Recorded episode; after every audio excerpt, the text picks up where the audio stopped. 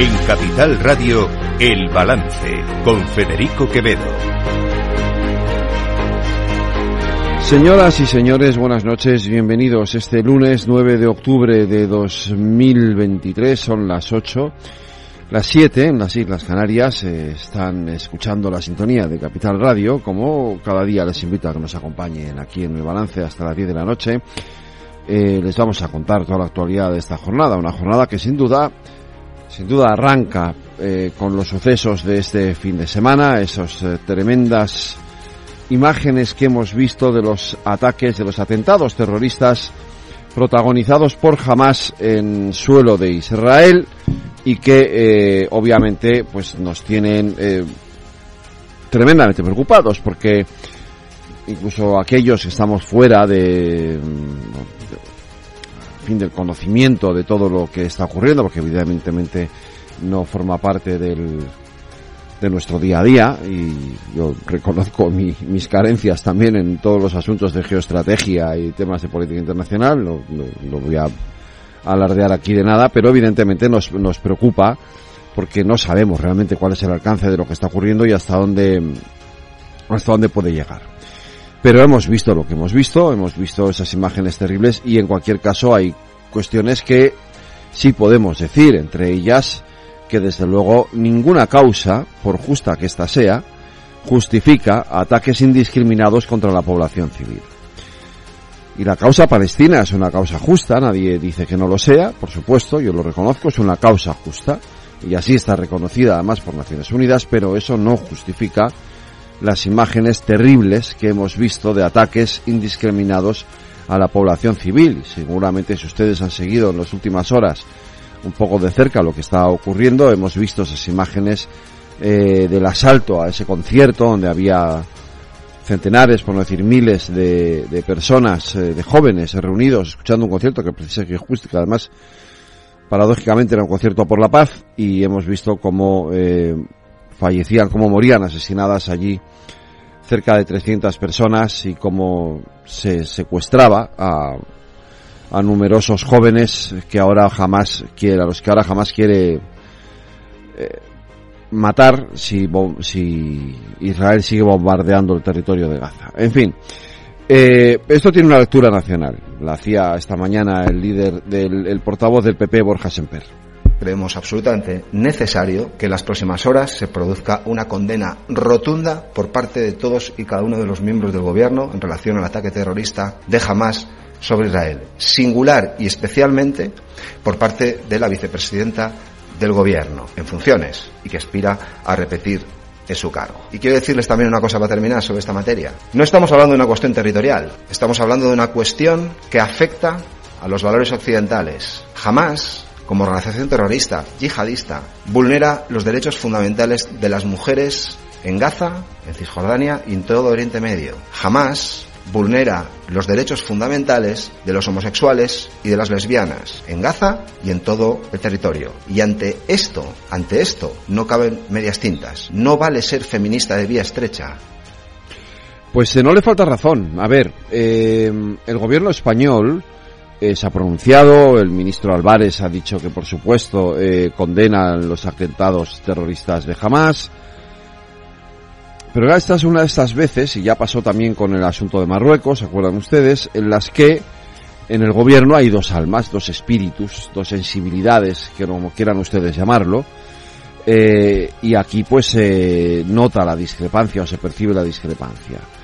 El gobierno condena esos actos de Hamas, eh, se pone, digamos, del lado de Israel, con algún matiz, luego lo diré, pero no ocurre así con Sumar con el otro socio del gobierno. Esto es lo que decía Urtasun esta mañana, el portavoz de Sumar, eh, como respuesta a las preguntas de los periodistas.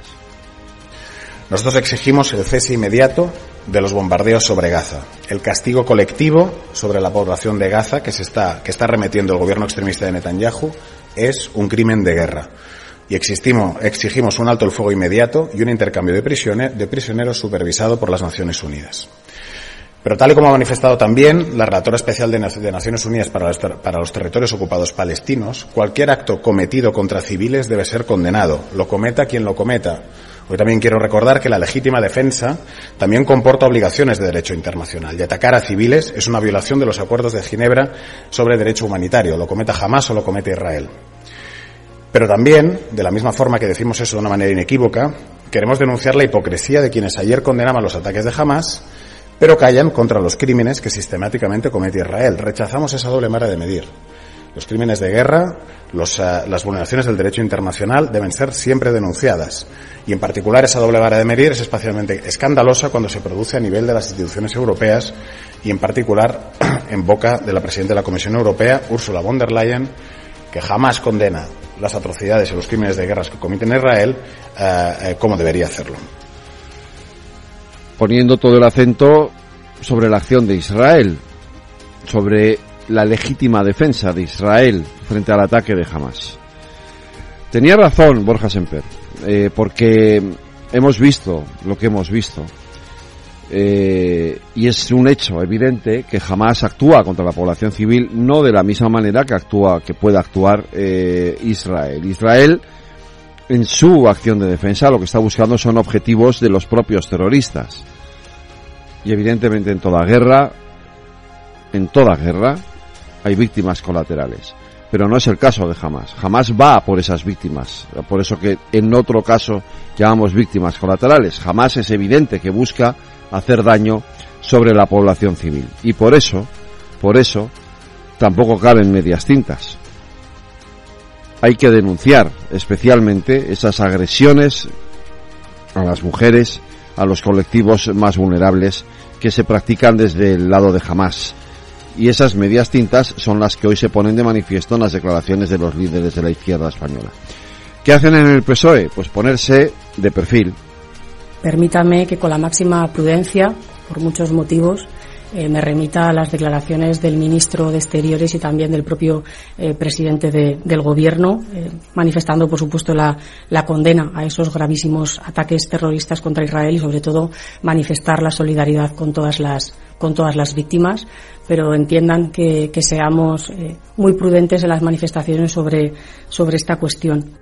Y en fin, en el terreno nacional, ayer se producía esa manifestación en Barcelona que congregó a muchos miles de personas, me da igual los que fueran fuera, eran muchos miles de personas en contra de la amnistía, en contra de una supuesta ley de amnistía, que hoy eh, la ministra de Justicia, Pilar Job, consideraba que se iba a producir, pero siempre dentro del marco de la legalidad. Ahora mismo yo creo que hay que dejar trabajar a quien está negociando. Ustedes saben que se está en fase de negociación, que la búsqueda de la convivencia, la búsqueda de la concordia ha sido un objetivo que ha tenido desde el principio, desde el inicio, desde el año 2018, el presidente del Gobierno y siempre se ha movido dentro del marco de la Constitución y dentro del marco de la legalidad. Pues eh, o no, quiero decir, hasta ahora sí, eh, y la legalidad dependiendo, quiero decir, una de las cosas que ha hecho el gobierno, que ha hecho este gobierno, ahora en funciones, es cambiar la legalidad precisamente a conveniencia de los, de los nacionalistas o de los independentistas. Y lo hizo con la, con, con eliminando el delito de sedición y cambiando el delito de malversación. O sea que eh, ya estamos acostumbrados a que la legalidad este gobierno la cambie eh, según le conve según le convenga. ¿Cuál es la situación? Pues la situación es que hay una parte muy importante de la sociedad española que está en contra de lo que quiere hacer este gobierno, no le gusta.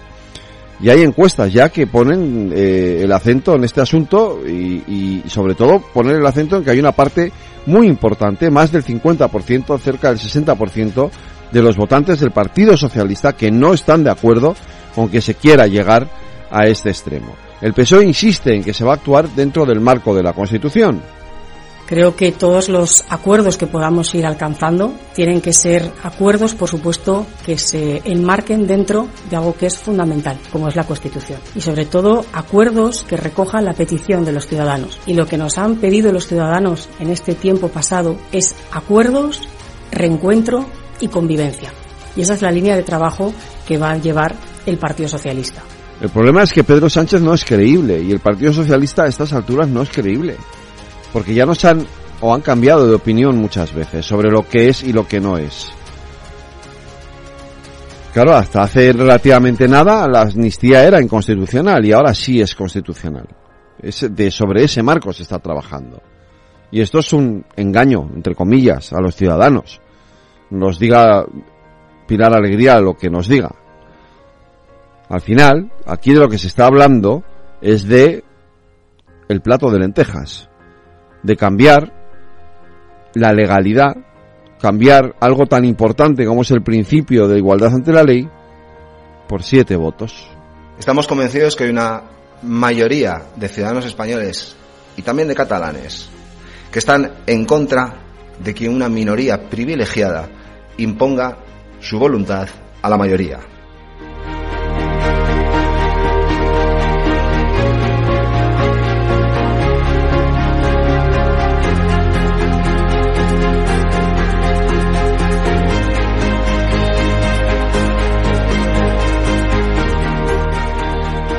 Están escuchando El Balance con Federico Quevedo.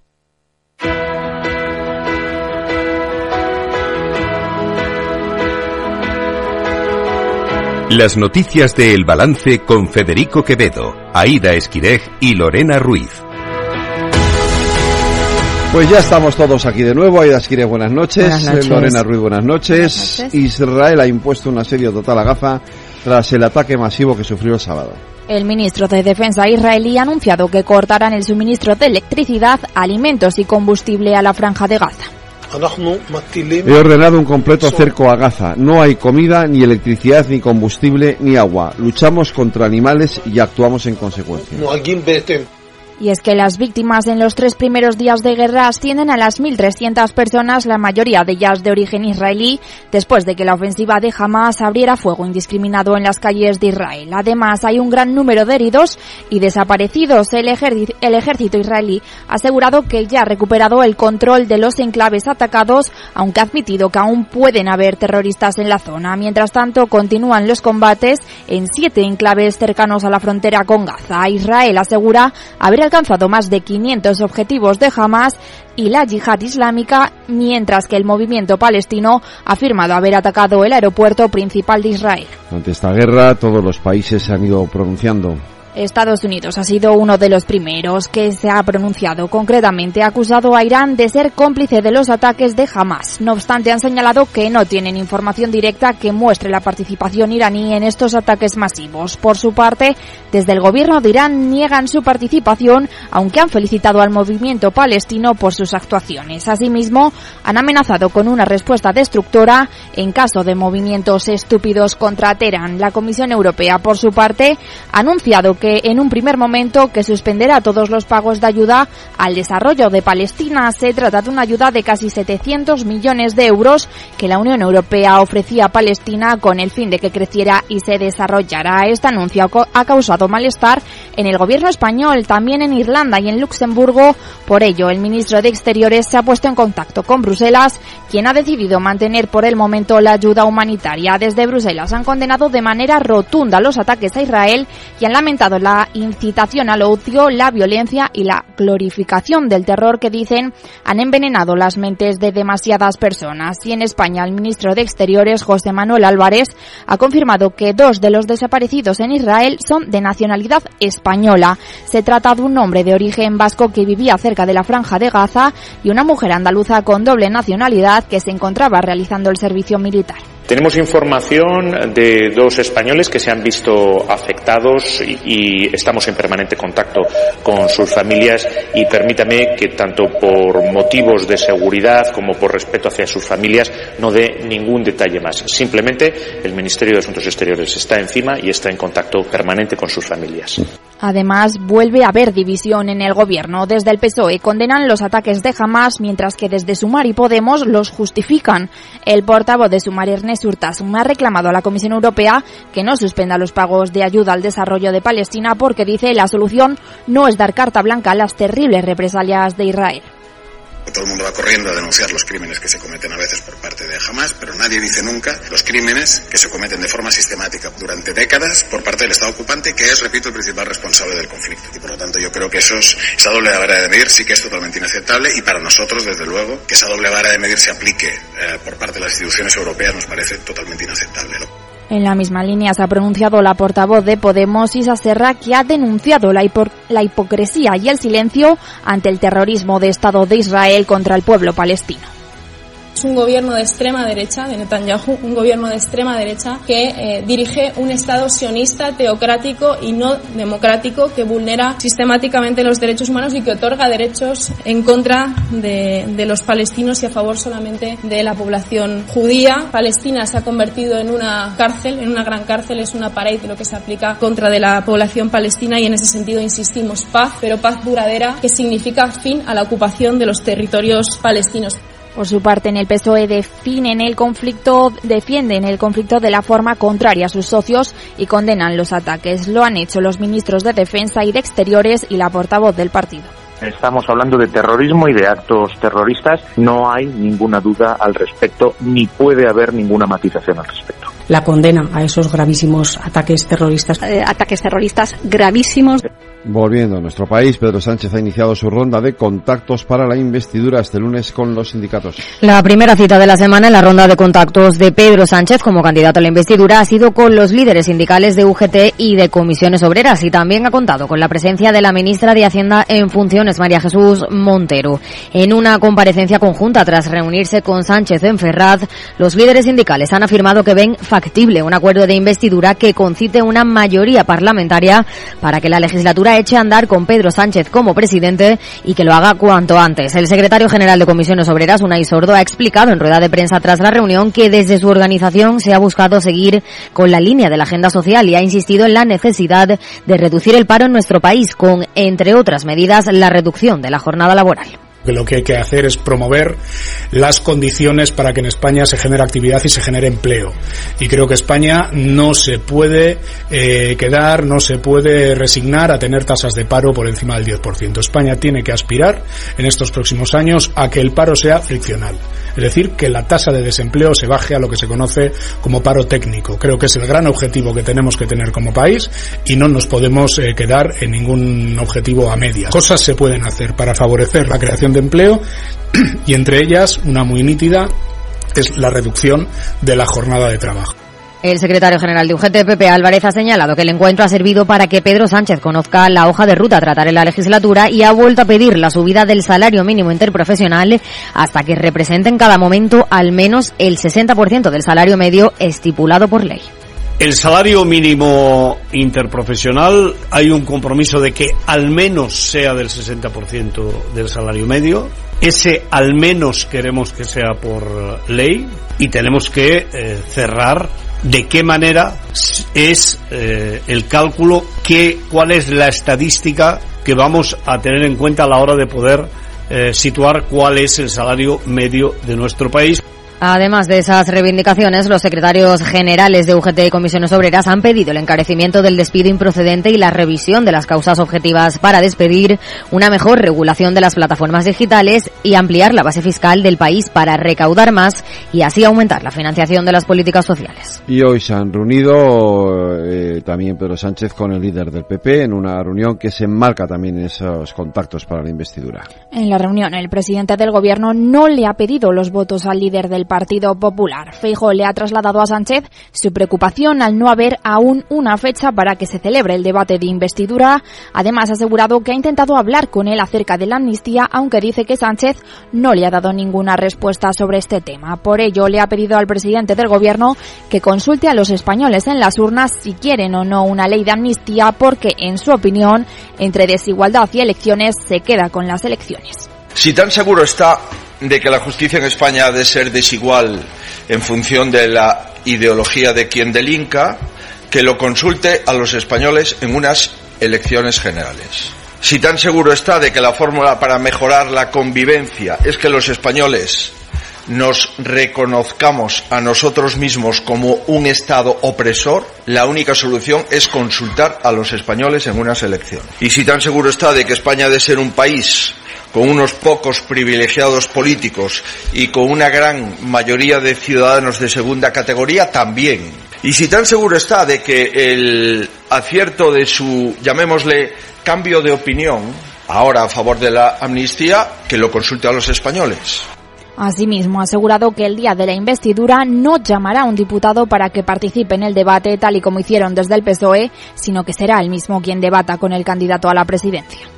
Yo no caeré en el desprecio de que han caído conmigo cuando fui designado candidato a la presidencia del gobierno. Y en este sentido quiero anunciar, por respeto a todos los ciudadanos, incluso a los votantes del Partido Socialista, que yo sí participaré en el debate cuando tenga lugar. Y por tanto no delegaré mi representación por su parte, el portavoz del PSOE en el Congreso, Pachi López, ha explicado que Pedro Sánchez no le ha pedido los votos al líder de la oposición, sino que le ha pedido respeto a lo que dijeron las urnas del pasado mes de julio. Él tuvo su tiempo y fracasó. Ahora es el tiempo del Pedro Sánchez y del Partido Socialista y estamos convencidos de que saldrá adelante. Y esto es lo que ha planteado hoy Pedro Sánchez y lo que planteará también a los próximos interlocutores. López ha afirmado que Sánchez le ha trasladado al líder del Partido Popular los pilares sobre los que se regirá un futuro gobierno y sobre la posible ley de amnistía. El portavoz tan solo ha asegurado que la respuesta política es el entendimiento y el PSOE sigue avanzando en las negociaciones para esa investidura. Así lo, lo ha afirmado la portavoz del partido Pilar Alegría, que afirma que las negociaciones con los grupos parlamentarios para la investidura de Pedro Sánchez avanzan de manera razonable. Eso sí, la cuestión principal, la amnistía a los implicados en el proceso, sigue ensombreciendo las conversaciones. Alegría ha afirmado que los acuerdos que se lleven a cabo con Cataluña estarán dentro de la Constitución, aunque ha defendido que no solo la piden los independentistas, sino varias fuerzas políticas. Creo que todos los acuerdos que podamos ir alcanzando tienen que ser acuerdos, por supuesto, que se enmarquen dentro de algo que es fundamental, como es la Constitución. La cuestión que traslada el presidente aragonés de la medida de gracia la traslada él con su grupo parlamentario y algunos cuantos más. Concretamente son, si no me fallan las cifras, casi 57 los diputados y diputadas que pertenecen a distintos grupos parlamentarios que están planteando esta cuestión. Con estas cuentas, Alegría incluye a los diputados de Sumar, Esquerra, Bildu, PNV y BNG entre los partidos que piden la amnistía, además de Junts. El líder de los populares, Alberto Núñez Feijóo, ha avanzado que recurrirá al Tribunal Constitucional esta ley de amnistía si finalmente sale adelante, algo que ha calificado como una involución democrática en una entrevista en Cataluña Radio y ha advertido que tramitar la amnistía para favorecer a los condenados del proceso lo único que hará será relanzar la independencia en Cataluña. Sí, claro todo aquello que sea injusto lo tenemos que recurrir, porque si no seríamos cómplices de una injusticia. Insisto, creo que ser cómplices de una injusticia en un Estado democrático como eh, España o en una sociedad democrática como, Cataluña es un acto de absoluta cobardía. Esto no es enterrar la independencia, esto es relanzar la independencia. Por tanto, esto no es ni convivencia ni reconciliación. Por su parte, Esquerra sigue insistiendo en que la amnistía ya está pactada y la portavoz Raquel Sanz sostiene que la propuesta de su partido para resolver el conflicto es un referéndum de independencia. Ha subrayado que nadie ha planteado una propuesta alternativa después de que el presidente de la Generalitat, Per Aragonés, haya asegurado que el contenido del referéndum forma parte de la negociación y que la independencia debe ser una opción, preguntado por si podría votarse sobre el estatut o la financiación. Esquerra Republicana uh, tiene una propuesta muy clara para resolver el conflicto político. Es eh, la celebración de un referéndum de autodeterminación no es una cuestión que proponga exclusivamente Esquerra Republicana, es un consenso de país. El 80% de la población de nuestro país quiere decidir libremente su futuro y, evidentemente, esta es nuestra propuesta política también en la negociación para la investidura. Eh, lo que ha dicho el señor Aragonés es que si alguien tiene una propuesta alternativa, pues que, que la traslade, que la facilite y nosotros estaremos dispuestos a escuchar. Pero es que ahora mismo especular sobre esta cuestión es eso, es especular porque no existe una propuesta alternativa. Y también se sube al carro de un referéndum el coordinador de Bildu, Arnaldo Otegui. En una entrevista en Radio Euskadi, Otegui se ha mostrado convencido de que si Junts y Esquerra logran arrancar a Sánchez la celebración de un referéndum de autodeterminación para Cataluña, esa consulta también tendría que en Euskadi, aunque no cree que esto se convoque en la próxima legislatura. Es evidente que el Estado no le puede dar satisfacción a una de las partes solamente si afecta al modelo territorial. Es decir, si hay reconocimiento del derecho a decidir a Cataluña, lo va a ver al País Vasco. Para el Estado buscar una solución al modelo territorial exige integralidad. Es decir, no hay una solución en términos estructurales para los vascos y otra para los catalanes, porque al final el problema sigue siendo el mismo, que es un problema nacional de reconocimiento de tu carácter y de tu identidad nacional y de reconocimiento de tu derecho a decidir. Y en contra de la amnistía, ayer tuvo lugar una manifestación, una manifestación en Barcelona. El bloque de izquierdas quita importancia a ese hecho, mientras que en la derecha lo ven como un triunfo. El presidente de la Generalitat, Pere Aragonés, ha calificado la manifestación de fracaso, algo que según él les empuja más, a, más que nunca a pelear por la amnistía y la autodeterminación. Le escuchamos en una entrevista para Televisión Española. Creo que ayer realmente fue un fracaso, no por la movilización comparada con otras veces, sino porque mm, no va a conducir a ninguna parte. Habrá amnistía y habrá un avance. La portavoz del PSOE, Pilar Alegría, ha asegurado que respeta el derecho a la manifestación, pero afirma que se ha producido una sobre algo que todavía no ha ocurrido se ha producido una manifestación sobre algo que todavía no ha ocurrido. Y le diré algo más. Creo claramente que hubo un intento de politización por parte de la derecha y de la ultraderecha de esta manifestación. Y tanto que les gusta al Partido Popular decir que tenemos que escuchar a la calle, ellos sí que tendrían que escuchar a la calle, porque claramente la manifestación de ayer no cumplió con sus expectativas. El portavoz de Sumar, Ernest Urtasun, ha asegurado que la manifestación contra la amnistía es una muestra más del fracaso de la estrategia del Partido Popular y Vox, además de una muestra más de la falta de liderazgo de Alberto Núñez Feijóo. Creemos que la manifestación es, una vez más, una muestra de que la estrategia de PP y Vox de incendiar las calles, tal y como dijo el señor Abascal en campaña, está fracasando. Creemos, además, que es una muestra más del debilitamiento del liderazgo del señor Feijó. Si la foto de Colón fue el principio del fin del liderazgo del señor Casado al frente del Partido Popular, la manifestación de ayer es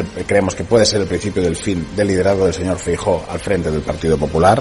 Desde el Partido Popular, su portavoz Borja Semper ha hablado de una enorme movilización popular y ha asegurado que la manifestación fue un gesto de rebeldía y dignidad democrática. Por su parte, el portavoz de Vox, Ignacio Garriga, ha dicho que en la movilización se vivió cómo los españoles mostraron su fuerza ante Pedro Sánchez.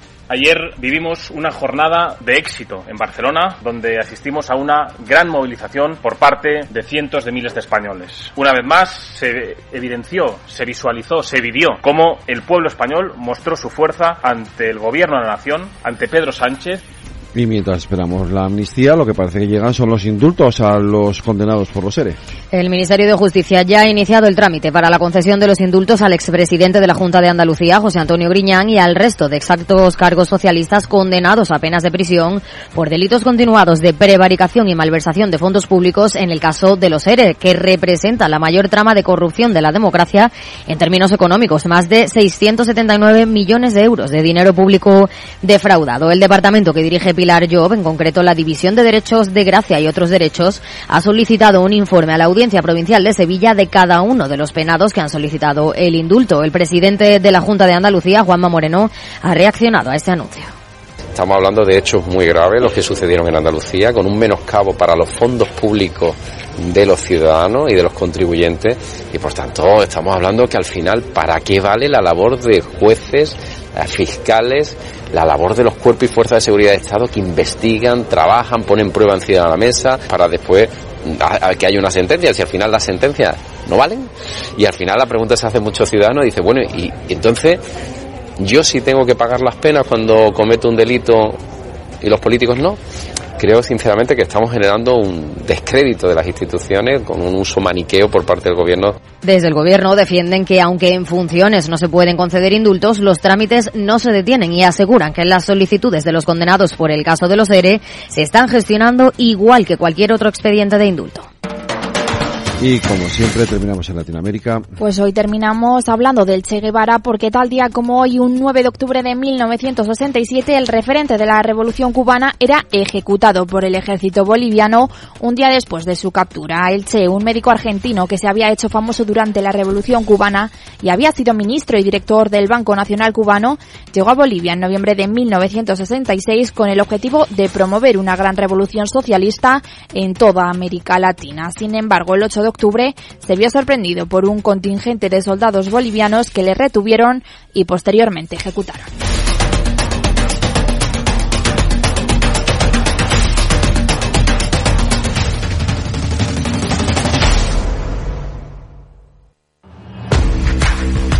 Oye, pensando cómo ahorrar en momentos como este, con los precios por las nubes y todavía no conoces XTB, una nueva forma de invertir pensada para todos. Desde solo 5 euros y cero comisiones hasta 100.000 euros al mes para invertir en acciones y ETFs.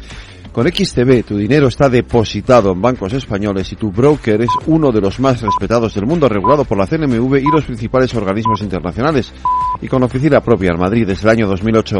Entra en xtb.com. Recuerda, xtb.com. A partir de 100.000 euros al mes, la comisión es del 0,2%, mínimo 10 euros. Invertir implica riesgos.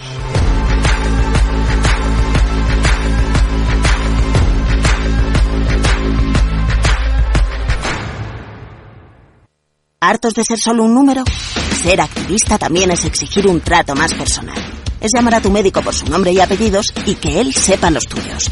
El activismo de la salud tiene nombre y apellido. DKV Personal Doctor.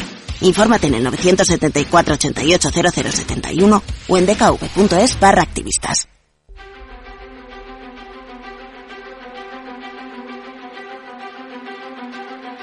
Cada día en el balance nos detenemos en lo más destacado de la actualidad económica y lo diseccionamos en la lupa de Laura Blanco. Laura Blanco, buenas noches. Buenas noches, Fede. Oye, ilumínanos. ¿Quién es Claudia Golding?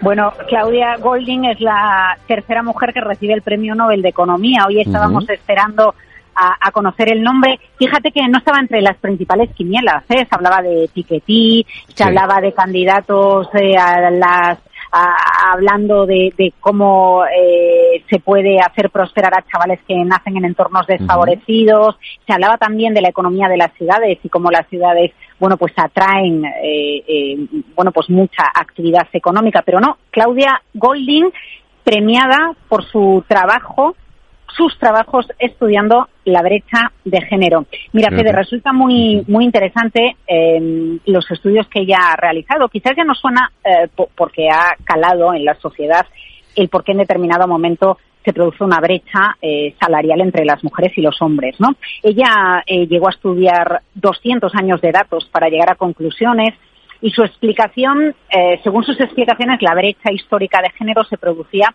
por la educación y por la ocupación, ¿no? La mujer no se educaba, eh, no tenía los mismos trabajos que tenían los hombres, ¿no? La actividad económica o la actividad en general social estaba liderada por los hombres y eso provocaba la, la brecha entre hombres y mujeres. Llega la industrialización en el siglo XIX y eso dificulta la, el trabajo de la mujer. ¿Por qué motivo? Porque al final cuando la mujer trabajaba en la granja, ¿no? Que rodeaba la casa, era era más sencillo trabajar. En el momento en el que el trabajo se produce, sobre todo fuera de, casa, en una industria, en una fábrica, a la mujer le resulta más difícil compaginar el trabajo en casa, el cuidado de niños, las labores del hogar con el trabajo fuera de casa. A estos estudios que le añade Claudia Golding, entre muchos otros matices, bueno, pues que se producen una serie de cambios científicos que contribuyen a reducir la brecha entre hombres y mujeres. Por ejemplo, la píldora. Ella habla de cómo la introducción de la píldora permite que no se produzcan eh, embarazos no deseados, por lo tanto, matrimonios no deseados, que la mujer pueda proyectar su vida más allá del matrimonio.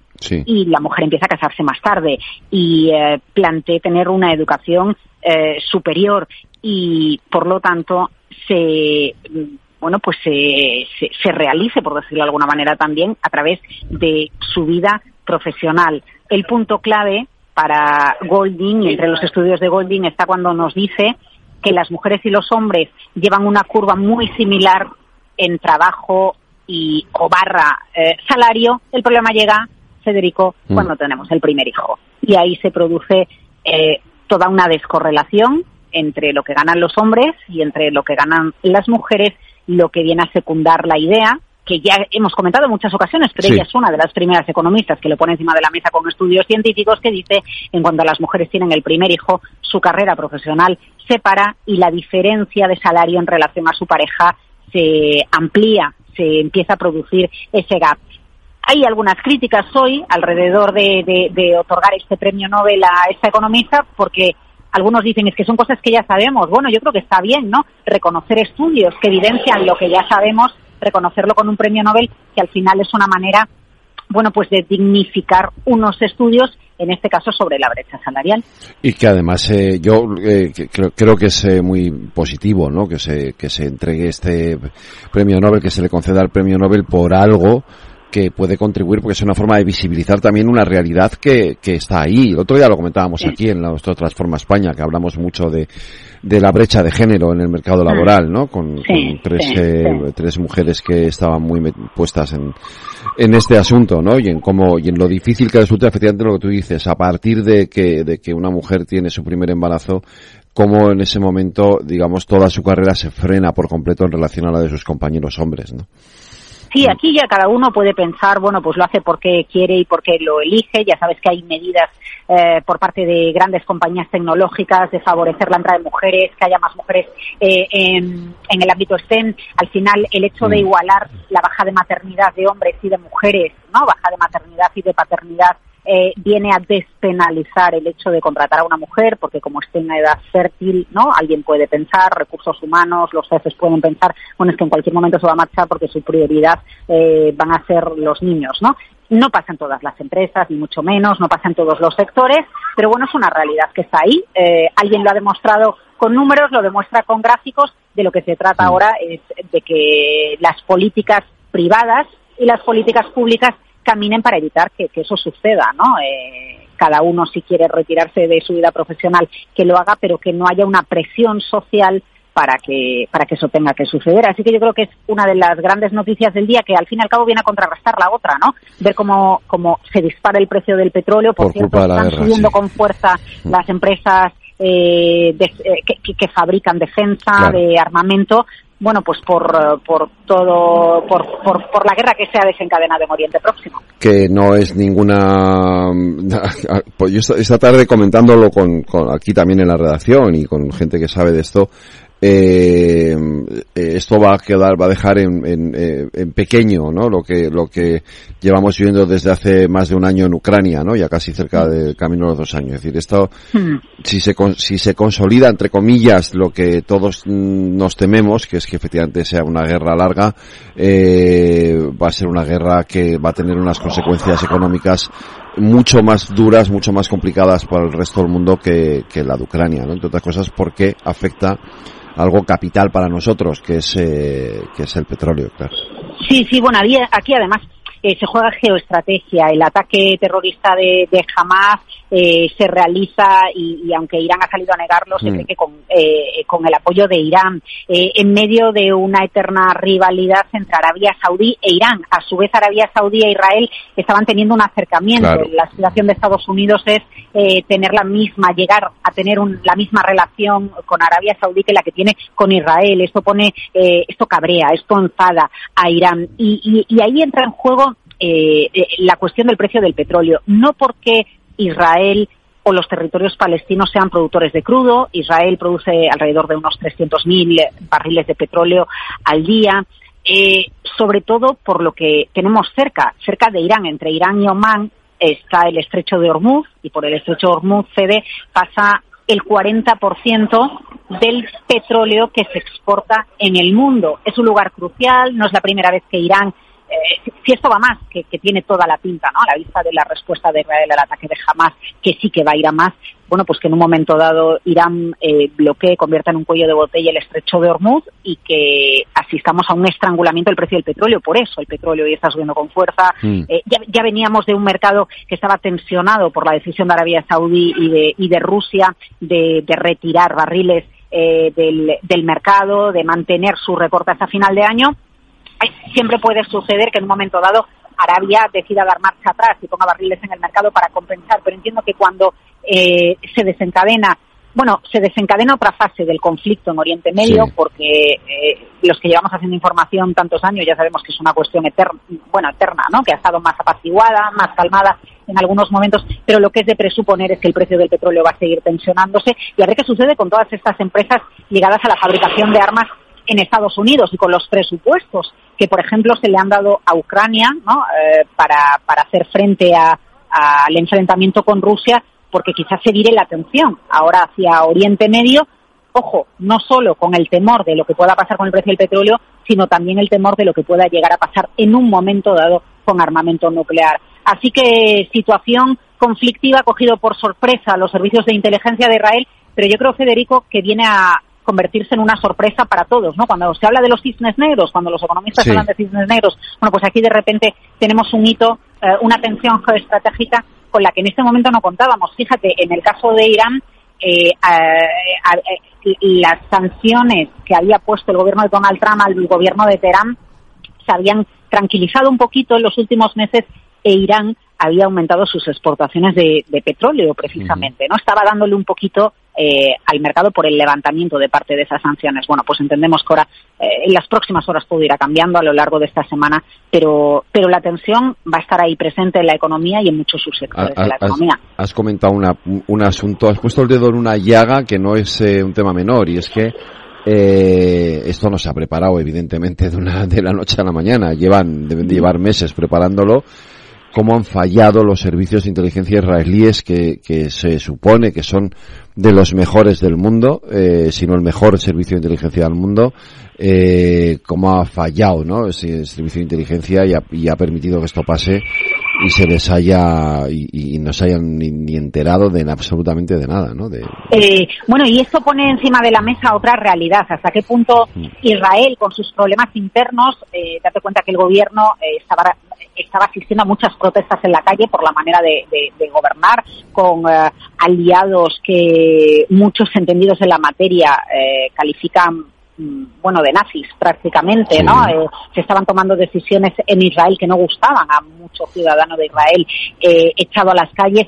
Y, y plantea otro conflicto porque al final el, el debate de las últimas horas es cuando estás tan pendiente de los conflictos internos que tienes, quizás descuidas otro tipo de problemáticas. Y eso trasciende también a lo que está sucediendo en Estados Unidos. Un Estados Unidos donde no hay eh, re- presidente de la Cámara de, de- de Representantes, donde eh, están pendientes de qué pasa con, con el presupuesto, se ha prolongado durante mes y medio más, pero al final Estados Unidos está pendiente de un problema interno de presupuestos, de que en un año tienen elecciones, eh, de, de- de qué pasa con el elevado nivel de deuda que tienen los americanos. ¿Puede desviar la atención de asuntos geoestratégicos internacionales el hecho de tener conflictos internos? Pues a la vista de lo que ha sucedido en Israel, sí, veremos qué es lo que sucede eh, con Estados Unidos.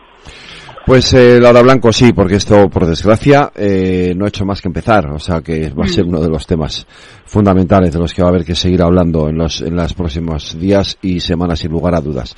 Mañana más lupa aquí en el balance, como siempre. Mm, Buenas noches, te Federico. espero mañana. Hasta mañana.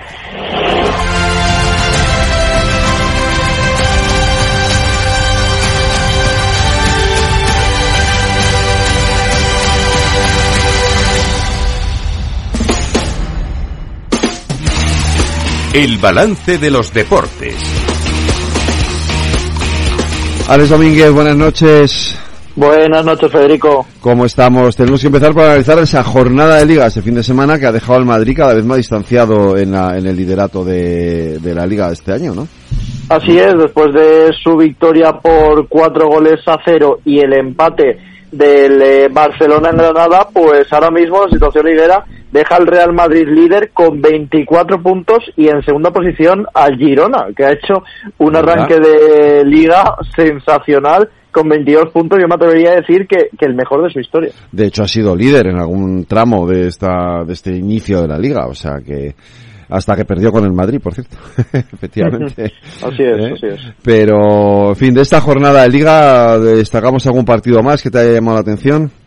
Bueno, pues eh, por ejemplo, me ha llamado la atención la derrota del Villarreal, 1-2 contra Las Palmas, un, un, un equipo co- como Las Palmas que necesitaba ganar, eh, la victoria del Atlético de Madrid, 2-1 ante la Real eh, Sociedad, y también pues eh, con eh, ese empate del Sevilla que ha dejado a Mendilíbar pues fuera del banquillo hispalense, así que bueno, pues varios nombres también rondan ese codiciado banquillo de- del equipo Champions, Marcelino García Toral, por ejemplo, también eh, Raúl González Blanco, es otro de los nombres. Vamos a ver, vamos a ver cómo, cómo lo cierra Víctor Horta, que, ha decidido darle un vuelco de, de, de 180 grados a- al rumbo del equipo y ha dejado, pues bueno, Mendilibar fuera, pero con eh, un, un equipo que el año pasado fue campeón de la Europa League y lo fue con, con el eh, técnico Mendilibar. Hemos tenido Liga Andesa también este fin de semana, sin muchos sobresaltos, victorias del Barcelona y del Madrid. El Valencia también ha ganado, por cierto. Sí, eh, victorias de Barcelona ante Andorra 91-87, el Madrid que, que ganó también al otro Girona, en este caso el de Vázquez, que también había comenzado de manera increíble en el eh, baloncesto, pero victoria también del Real Madrid 74-93 y de los otros dos de los otros dos eh, favoritos también en esta liga, tanto de Vasconia que ganó en Granada como de Valencia Basket que ganó ante Obradoiro. Hablando brevemente de, de, baloncesto mm, como noticia y bueno, pues lamentablemente la actualidad es lo que manda y lo que está pasando en el, en el mundo. Valencia Basket jugaba en Israel eh, la semana que viene pero el partido finalmente se va a jugar en La Fonteta, así que el Maccabi Tel Aviv jugará en La Fonteta en vez de Valencia Vázquez viajar a, tierras israelitas. Veremos también cómo se va desarrollando, porque ahora mismo yo creo que el, deporte, tanto en Israel como en Palestina, es, lo de menos. Y hablamos de tenis. La, tenemos un par de noticias. La primera es de Alcaraz, que ha ganado ante Evans en Shanghái. Dicen que ha sido uno de los partidos más duros de lo que va de año en la temporada de Alcaraz. Sí, un Alcaraz que, que venció 7-6 en el tiebreak en el, en el primero ante un Evans, ante un británico que, que la verdad que le puso contra las cuerdas en más de una ocasión, pero Carlos Alcaraz pues eh, sacó su garra, su coraje y venció en ese primer set y el segundo sí que se lo pudo llevar por 6-4 en estos 16 avos de final, así que Carlos Alcaraz que ya se enfoca en eh, los octavos de final eh, tendrá un rival que tampoco sea nada fácil como es el búlgaro Dimitrov y en busca de este Master 1000 de Shanghai. Y la en el tenis femenino, Lorena, contamos que Paula Badosa lidera a España en las finales de la Billie Jean King Cup. Sí, la capitana del equipo español de la Billie Jean King Cup, Anabel Medina, ha anunciado el quinteto que disputará en el Estadio de la Cartuja de Sevilla las finales de la competición, con la catalana Paula Badosa al frente. A Badosa le acompañarán Saria Sorribes, Rebeca Masarova, Cristina Buxa y Marina Basols. En el torneo, el equipo español se enfrentará a Canadá y a Polonia con el único objetivo de ser la primera clasificada y obtener así el pase a semifinales. La cita de Sevilla servirá también como regreso a las pistas de la número uno española Paula Badosa, que no disputa un partido desde el 7 de julio a causa de una lesión de espalda. Pese a ello, la capitana española Medina ha confirmado que tiene buenas sensaciones y que está preparada tanto en lo tenístico como en lo mental. Pues volveremos a ver jugar a Paula Badosa, a ver si, si lo hace a pleno rendimiento. Ya le toca, ya le toca a la buena de Paula que, que, ha tenido una época complicada. Vamos a ver si, sí en este caso sí que da un paso. Es que la espalda, ya te digo yo que... No, no, una zona complicadísima es más en, un deporte como el tenis. Como el ¿eh? tenis, efectivamente, donde la espalda juega, juega, vamos, juega un papel fundamental. Alex Domínguez, mañana más deportes, aquí en el balance, un abrazo, cuídate. Un fuerte abrazo, Federico. Hasta luego. Universidad PYME llega a IFEMA Madrid, un entorno para la formación y la mejora de competencias digitales, un foro de intercambio y experiencias para la digitalización de las pymes, los emprendedores y los profesionales. 26 y 27 de octubre. Inscripción gratuita en fundae.es. Financiado por los fondos Next Generation.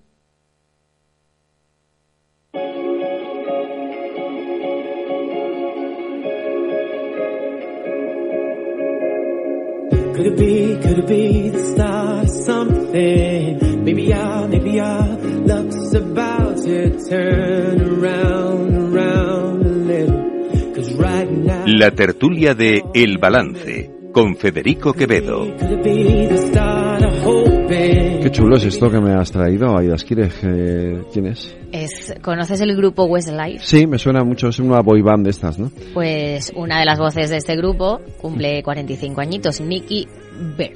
Pues nada, le, damos, le, deseamos una feliz cumpleaños a Nicky, que es un oyente de este programa, como todos. Pues nada, felicidades. Buenas noches, tertulianos. Se ha sido vuelta y vaya vuelta. Si creíamos que el conflicto entre Israel, israelíes y palestinos había entrado en modo rutina, nos equivocábamos. Jamás ha emprendido un ataque sin precedentes que convulsiona de nuevo la región e Israel responde sacudiendo como era de esperar. El ataque terrorista coordinado entre Hamas y sus aliados y la respuesta del ejército de Israel dejan ya más de mil muertos en solo un fin de semana en una atroz escalada que ahora involucra a las potencias por la presunta implicación de Irán. Todos los socios occidentales condenan el ataque de Hamas, pero hay algunas discrepancias. Mientras la mayoría reconocen el derecho de Israel a defenderse, España, por ejemplo, sobre esto dice poco. ¿El precio de determinadas alianzas? Pues no se sabe. Desde Sumar les ha costado condenar el ataque. Enrique Santiago responde así a la pregunta sobre si es un grupo terrorista. Nosotros ni lo consideramos ni lo dejamos de considerar porque es que no sabemos que es un grupo terrorista, es decir, eso cada quien define como quiere. Cuando haya condenas de tribunales diciendo que tal acción es un crimen de terrorismo o es un crimen de guerra o es un crimen de lesa humanidad, pues obviamente es lo que hay que ajustarse y no a propaganda política. Desde el PSOE sí se posiciona.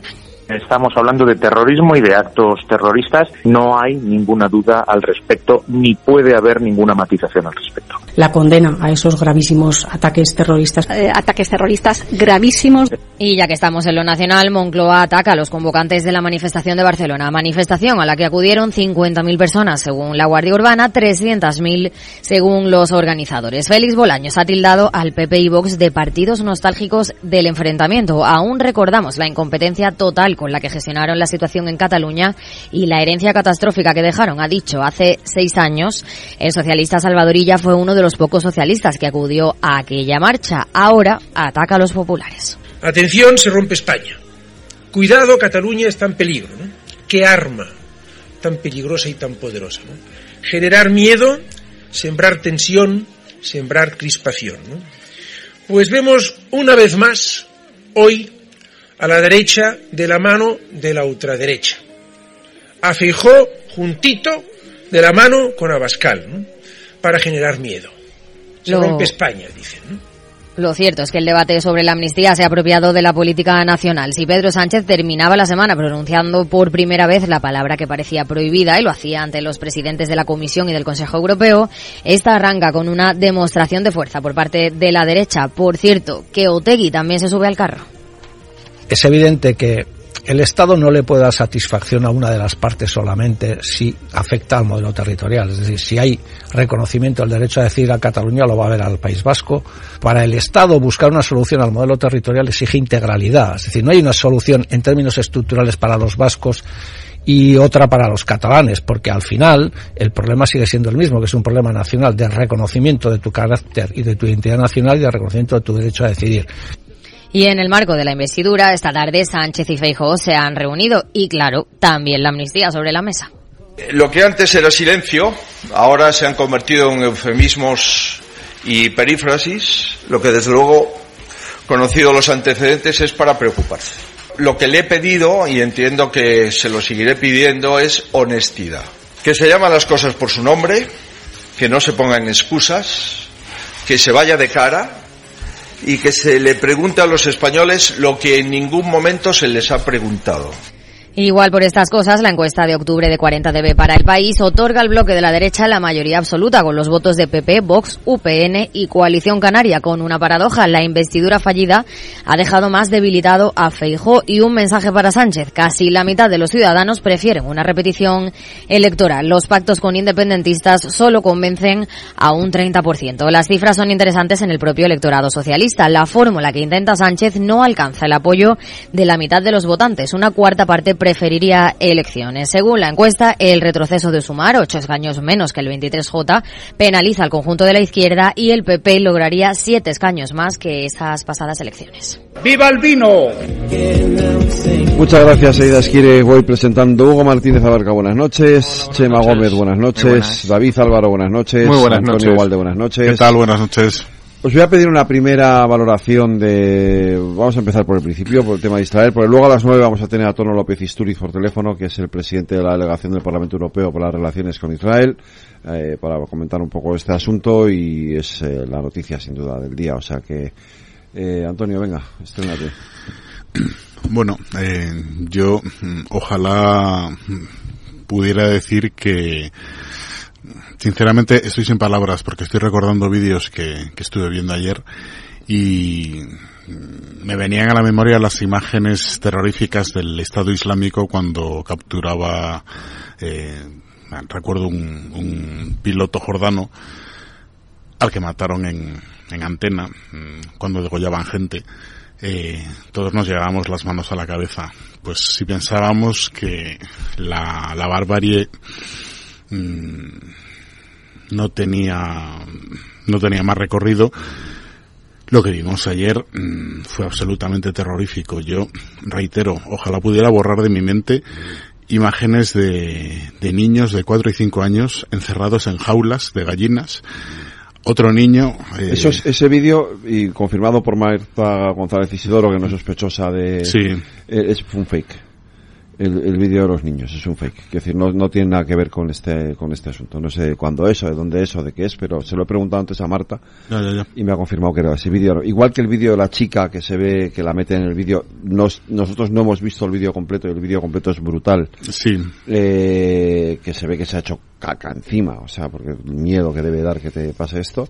El vídeo, sin embargo, de los niños en la, es las dos cosas. Sí. El miedo, el del vídeo de los niños en las jaulas, eh, me, No, yo me refería a, a, un niño que además yo hablé ayer también con, con Marta, que lo, vamos, este vídeo lo ha autentificado la, la Embajada de Israel en España, un niño de unos 6 o 7 años que además debe tener un Aspergen o algo así, que está entre niños palestinos, pero bueno, en cualquier caso. Ah, ese sí, ese sí, ese sí, sí, sí. Pero, pero bueno, yo, Mm, imágenes más, más duras que todavía veremos, imágenes terroríficas de, de niños, de familias enteras masacradas, de, de, mujeres violadas, eso no debe de tener ningún color político, no debe de tener mmm, nada más que condena, condena y condena porque es barbarie en estado puro. Hugo. Sí, eh, bueno, desde luego, el, las, yo la verdad es que no he visto mucha televisión, pero da igual, o sea, son, eh, los relatos son monstruosos, eh, de, mm, algo además que yo estoy, creo que nos ha pillado a todos por sorpresa, como que otra, otras escaladas de este tipo van antecedidas de un cierto clima de que dices esto va a estallar en algún momento, aquí no, o sea, creo que nadie, vamos, el primer sorprendido parece que ha sido la inteligencia israelí. Eh, y desde luego es lo cual no es un dato menor. Sí, no, Absoluto. Es, es importante y, para, bueno, como supongo que hablaremos bastante, para mí forma parte de que eh, los ataques de, Israel, de Hamas no solo son criminales, sino que además son profundamente imbéciles porque refuerzan a un gobierno israelí que estaba muy débil en la interna. eh, digamos, es, es un absoluto desastre. Tendremos eh, ahora seguro que bastante debate. Creo que es un desastre que no justifica otros desastres. O sea, que el, crimen terrorista nunca eh, justifica la violación de la legalidad internacional, no justifica lo que en cualquier conflicto serían crímenes de guerra, como por ejemplo cortar la electricidad o cortar el suministro de alimentos, eh, cortar suministros de eh, bienes esenciales para la población civil o bombardear eh, eh, zonas civiles. Ahora lo comentaremos. Desde luego es un crimen. Creo que no ha habido ninguna ambigüedad. Todo el mundo ha condenado eh, eh, los crímenes de Hamas, lo que nos ha condenado, condenado por todo el mundo, digamos, donde hay el conflicto es sobre la acción de Israel. Uh -huh. Pero que haya gente que no condene la acción de Israel no quiere decir que los otros no estén condenando la acción de Hamas, que la ha condenado todo el mundo en este país. Eh, David, Chema y Andrés, que se acaba de incorporar, ahora os daré paso a las nueve a la vuelta de la, de la vuelta a la publicidad.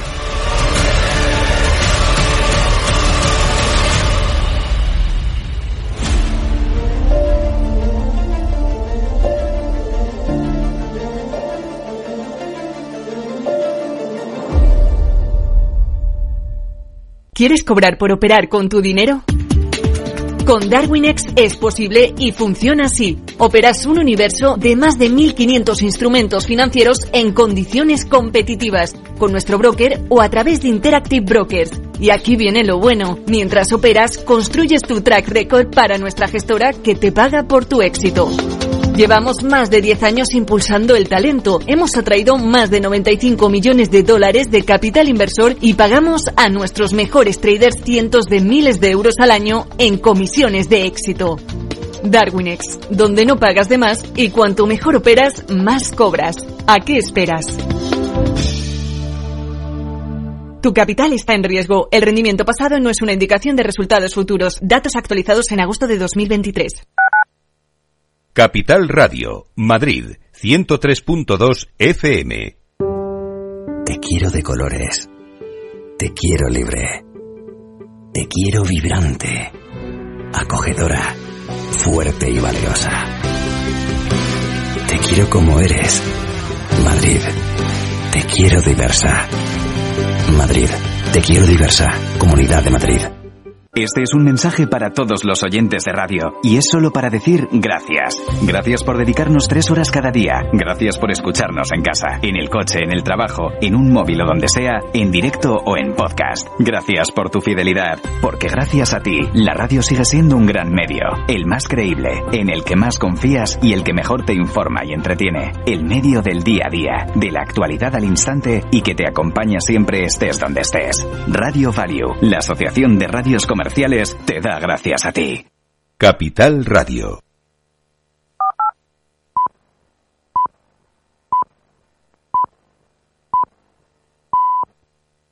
La entrevista de El Balance con Federico Quevedo.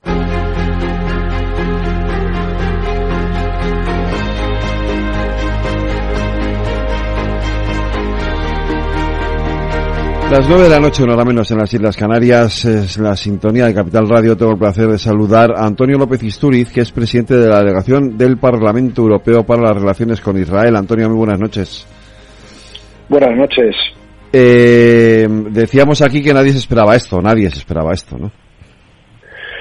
No, no, y además porque estábamos viviendo un momento desgraciadamente muy dulce en el cual en los últimos tres, cuatro años, desde la firma de los acuerdos Abraham, explico a los oyentes unos acuerdos que se firmaron entre Israel, eh, Emiratos Árabes Unidos, Bahrein, Marruecos, eh, Arabia Saudita estaba ya prácticamente entrando en ellos, unos acuerdos que normalizaban la relación de Israel con países árabes. Eh, ¿Qué ha pasado? Que Irán, que es el gran factor que desestabiliza Oriente Medio a través de la financiación del terrorismo, eh, en fin, eh, no podía permitir que, hubiese tanta estabilidad, ¿no? Eh, y entonces, pues actuó a través de sus brazos armados, Hamas y Hezbollah. Hamas en Gaza y Hezbollah está, para que nos entiendan los oyentes, está situado en el sur del Líbano, y ya están actuando también. desgraciadamente, ya lo digo, estamos muy cerca de conseguir grandes cosas. Yo espero que esto no se rompa. Mm, Emiratos Árabes Unidos ha emitido un comunicado de condena por primera vez en la historia, un país árabe, contra Hamas y los ataques contra Israel. en fin, creo que podemos superar esto. Eh, desgraciadamente intuyo que los próximos días, pues evidentemente Israel va a responder. Eh, y claro, en fin, vamos a ver cómo acaba esto, ¿no? Eh, no, no le veo una solución pronta ahora mismo, ¿no?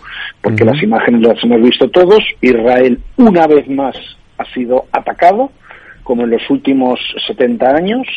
Eh, no ha iniciado una, una guerra, siempre son los vecinos, eh, por las razones que sean, en este caso, insisto, manipulación de Irán, de organizaciones terroristas que ni siquiera representan al pueblo palestino. Lo digo para eh, la vicepresidenta del Gobierno de España y sus eh, amiguetes de Podemos, que entiendan perfectamente que cuando están jaleando todo esto, están jaleando a organizaciones terroristas, no al pueblo palestino, que está sufriendo las consecuencias igual que el israelí de todo esto.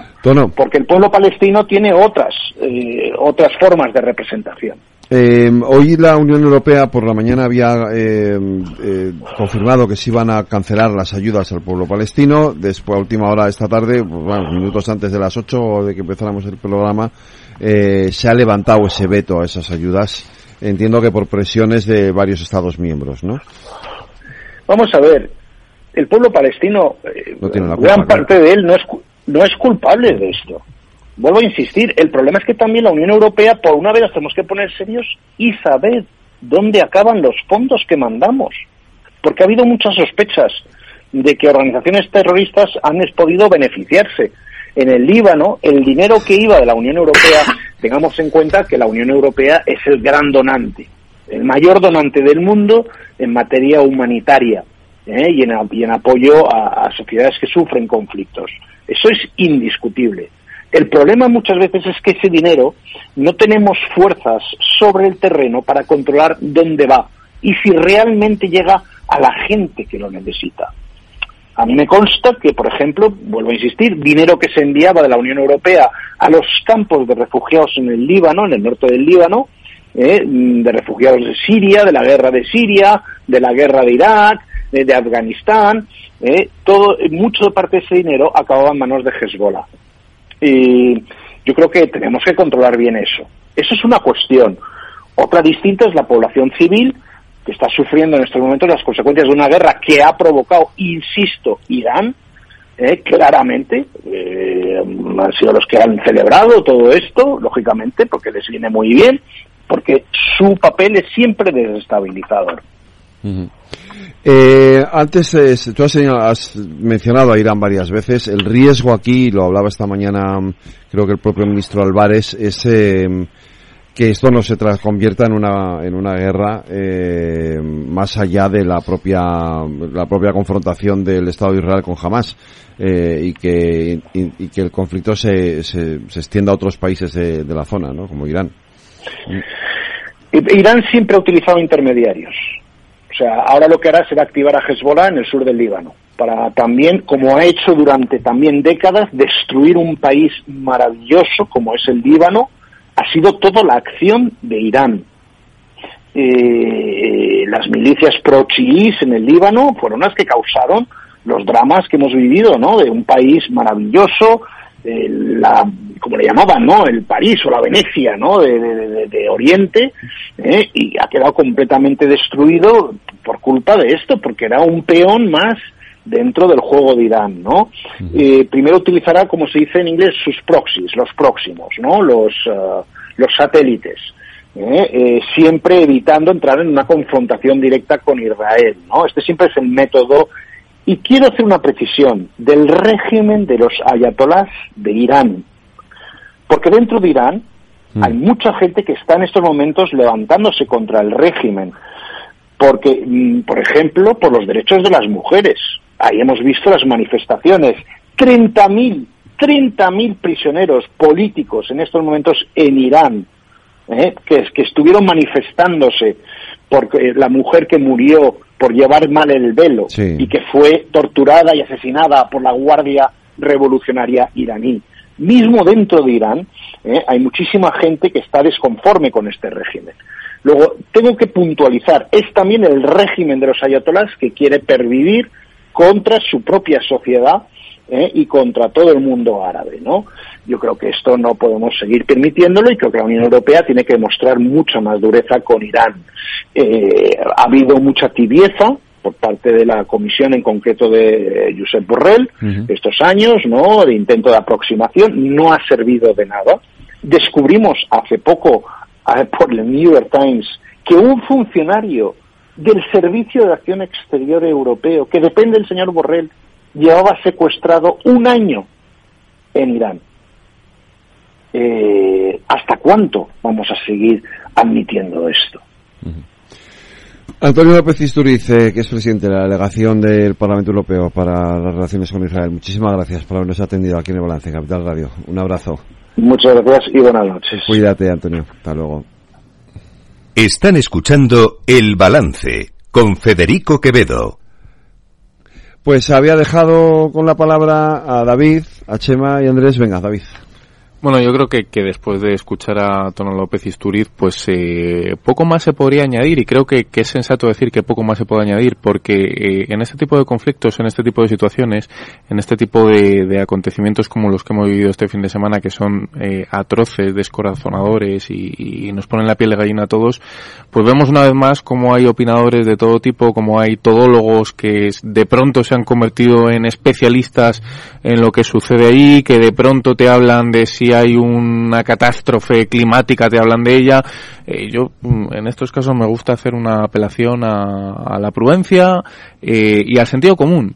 Y esto es lo que le pediría también a, mi clase política, a los dirigentes, porque a mí se me ponía un poco los pelos de punta cuando mezclabas en una simbiosis eh, casi kafkiana las imágenes en directo de lo que estaba sucediendo, de los ataques que, que, en muchas cabezas humanas, en la gran mayoría de cabezas humanas, no cabe una acción tan vil y tan cruel, con determinados tweets en los que casi casi que se venía a justificar o que se venía a decir, oiga, bueno, eh, matices. Eh, creo que en este tipo de cuestiones hay que decir que son eh, conflictos muy complejos. A mí un familiar mío me pregunta, oye, explícame qué, qué ha sucedido. Pues no soy capaz. ¿Tienes tiempo? ¿Tienes tiempo suficiente como para que te explique casi casi como un estudiante de historia en un examen de selectividad durante una hora y media de dónde viene, cuál es el origen, cuál, cuál es la historia y cómo hemos llegado hasta aquí? Si no, no tiene mucho sentido que te hable. Y punto número dos, dejar a un lado las consignas y el, la mercancía averiada partidista que algunos utilizan cada vez que sucede algo así. Eh, yo creo que aquí hay un hecho evidente, que es la condena total y atroz a lo que ha sucedido este fin de semana con las imágenes de eh, cientos, cientos de personas que han sido asesinadas, las que no han sido secuestradas, las que no han sido torturadas de la peor y de la forma más, más eh, cruel que puede existir y a partir de ahí, pues eh, alguien que eh, lo que está haciendo, como decía Tono López Isturiz en este caso, es defenderse. El problema es que hay inocentes en los dos sitios, hay inocentes en Palestina y hay inocentes en el pueblo israelí. Eh, sorprende cuando escuchamos discursos de un lado donde se suaviza la acción violenta de algunos y se señala con el dedo las atrocidades del otro.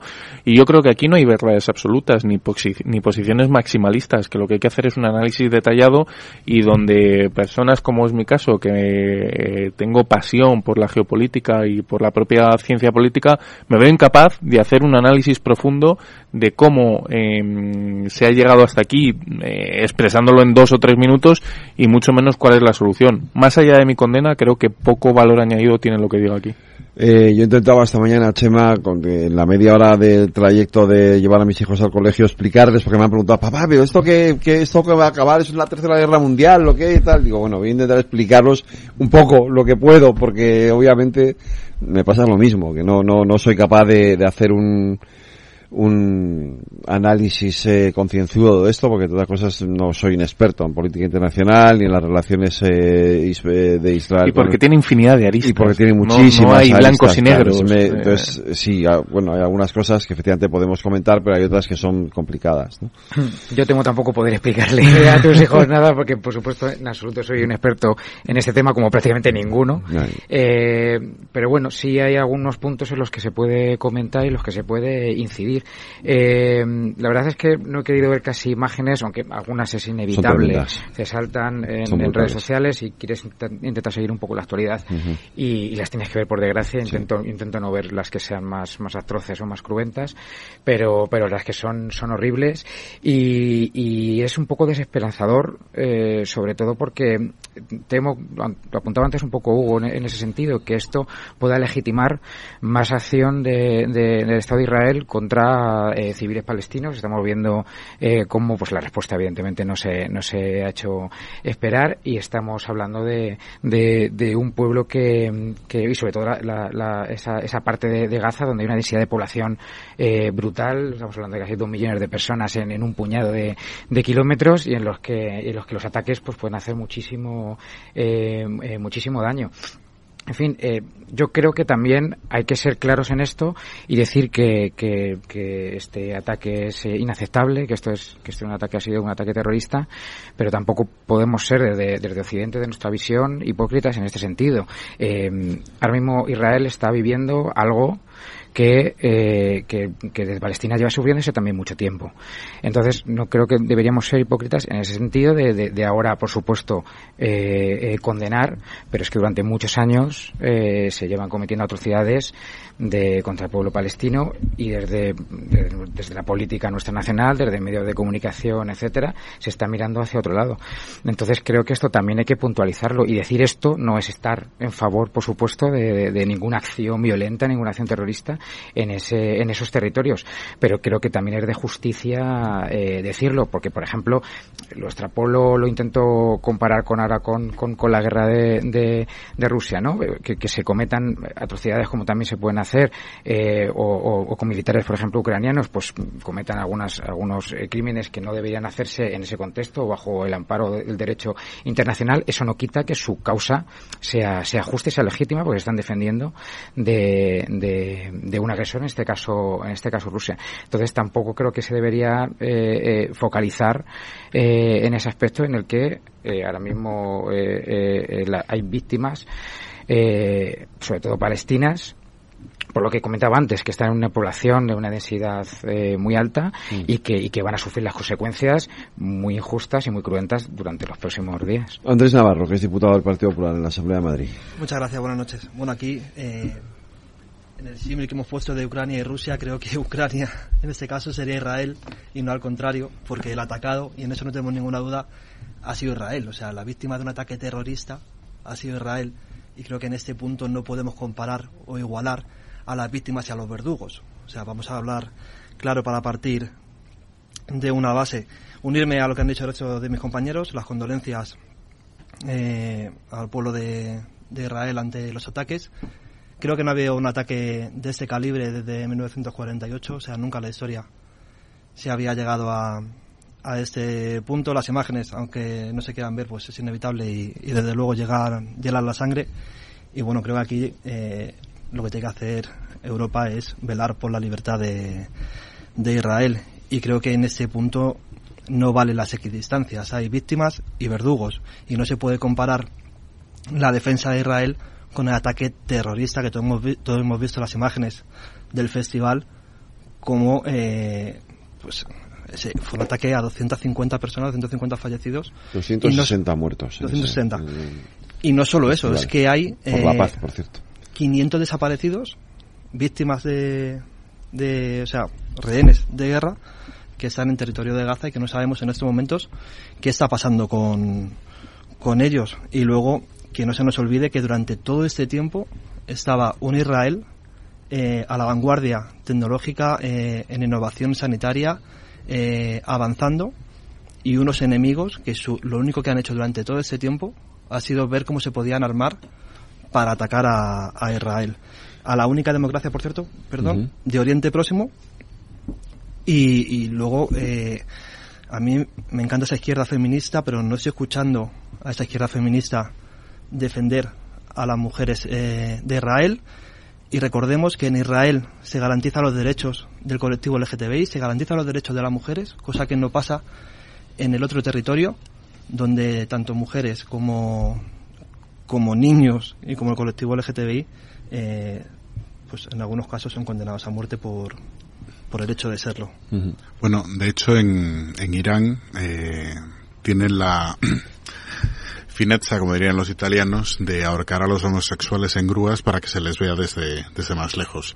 Entonces, a mí el, el emblema este de, de Free Palestine me hace mucha gracia de comillas, lo de mucha gracia, evidentemente, porque claro, la Free Palestine que quiere la izquierda europea sería una Free Palestine gobernada por Hamas, en la que evidentemente no cabría ningún judío, las mujeres no serían precisamente libres y los homosexuales pues no serían precisamente libres.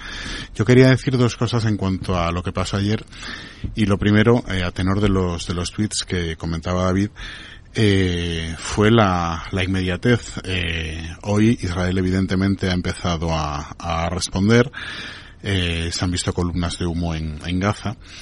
Eh, podría entenderse, bueno, que parte de la izquierda hubiese esperado a esta reacción para, para pedir moderación, para pedir eh, sentido común y para pedir mm, una respuesta adecuada.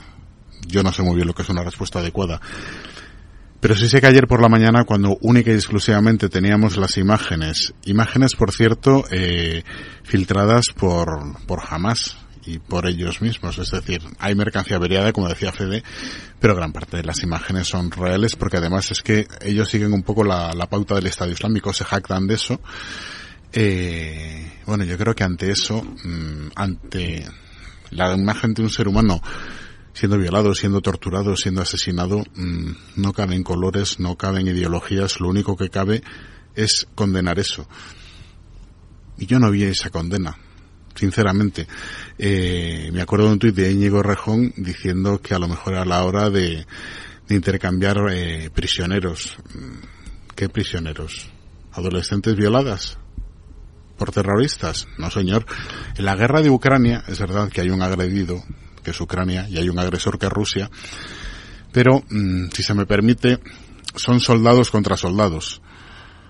Aquí se ha entrado en casas de, familias, se ha masacrado familias enteras, se ha en otros casos se han secuestrado a la mitad de la familia y a la otra se la ha masacrado, se han hecho cosas absolutamente aberrantes y me consta que gran parte del mundo islámico mm, está horrorizado con, con todo esto. Eh, conviene recordar que, por ejemplo, en, en Pakistán, eh, yo me acuerdo que allí estuve en el año 2004 y, y no eran precisamente amigos de los talibanes. Estábamos hablando de un país mm, con mucha tradición talibán porque, bueno, tiene mucha, tiene mucha relación con Afganistán. Pero a quien más eh, han matado los talibanes han sido a musulmanes.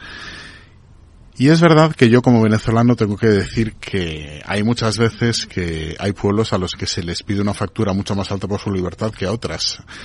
Venezuela tuvo que salir a las calles para plantarle cara a Maduro. Irán, de una manera sumamente valiente, ha salido a las calles quitándose el velo a las mujeres y con el precio que eso les ha costado. Pero en Palestina absolutamente nadie sale a la calle, especialmente en Gaza. La población de Gaza está absolutamente entregada a Hamas. Yo no digo nada de Cisjordania, pero en Gaza eh, a mí me da muchísima pena eh, la gente que mm, no tiene nada que ver con Hamas, que únicamente quiere vivir en paz, pero nadie dice nada. Hugo, por alusiones. A ver, el Free Palestine no es un eslogan de la izquierda, es un eslogan de la comunidad internacional cuando defiende la legalidad. Palestina tiene territorios ocupados. Esto era un consenso internacional hasta antes de Pero ayer. sigue siendo. Debe Ya, ser. ya, pero parece ser que no, que ahora es solo de la izquierda y que si alguien dice Free Palestine es cómplice de los atentados terroristas y no lo es.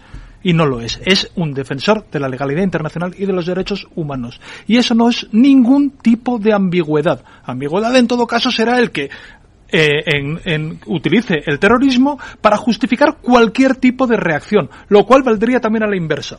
Legítima defensa no es que cuando te atacan tú puedes hacer lo que te dé la gana, porque según eso, lo, eso legitimaría también a quienes contra la ocupación dicen no, legítima defensa es hacer un atentado ter- terrorista. Y obviamente eso no es legítima defensa, como no lo es cualquier barbaridad que se le ocurra al gobierno de Israel. Y yo también quiero diferenciar al gobierno de Israel de la población de Israel, porque también en Israel ha habido una movilización enorme en defensa de la democracia frente al autoritarismo, al ataque del- a los derechos fundamentales y también al, al ataque a la justicia independiente. Y Lo que también has dicho antes tú, sí. y, y también a, la, a, los, de- eh, a los derechos de las mujeres y del colectivo LGTB, porque lo que se está fomentando en Israel es a los colectivos más fanáticos eh, ju- eh, religiosos, como en, como en el... Ortodoxo, sí. eh, y, Es que el gobierno de Netanyahu es un gobierno muy de Claro. ultraderecha. Entonces, claro, lo sí. que yo sí creo que es, Es una... un gobierno liberal, en parte. sí. De, de verdad, como concepción supuesto, por filosófica, supuesto. No es el gobierno tradicional que, que ha existido. Es un gobierno eh, que con tintes liberales. Entonces, yo creo que es- y- No es, y- el de, no es el de Sharon, ¿no? Y creo, y creo que es una irresponsabilidad por parte de la, de la, de la Unión Europea, que ha roto su posición histórica en este, el, ante el horror, que yo, que yo eso sí lo entiendo, si es que, eh, ante el horror, re- eh, reaccionar dando un cheque en blanco a un gobierno que no está, eh, que no responde habitualmente eh, con el límite de la legalidad internacional desde hace bastante tiempo. Y, romper el límite de la legalidad internacional supone crímenes, supone violaciones de derechos humanos y supone eso, violaciones de derechos humanos contra los que también tenemos que estar eh, de forma de forma absolutamente firme. La, la legítima defensa no es la venganza, no es arrasar al de al lado.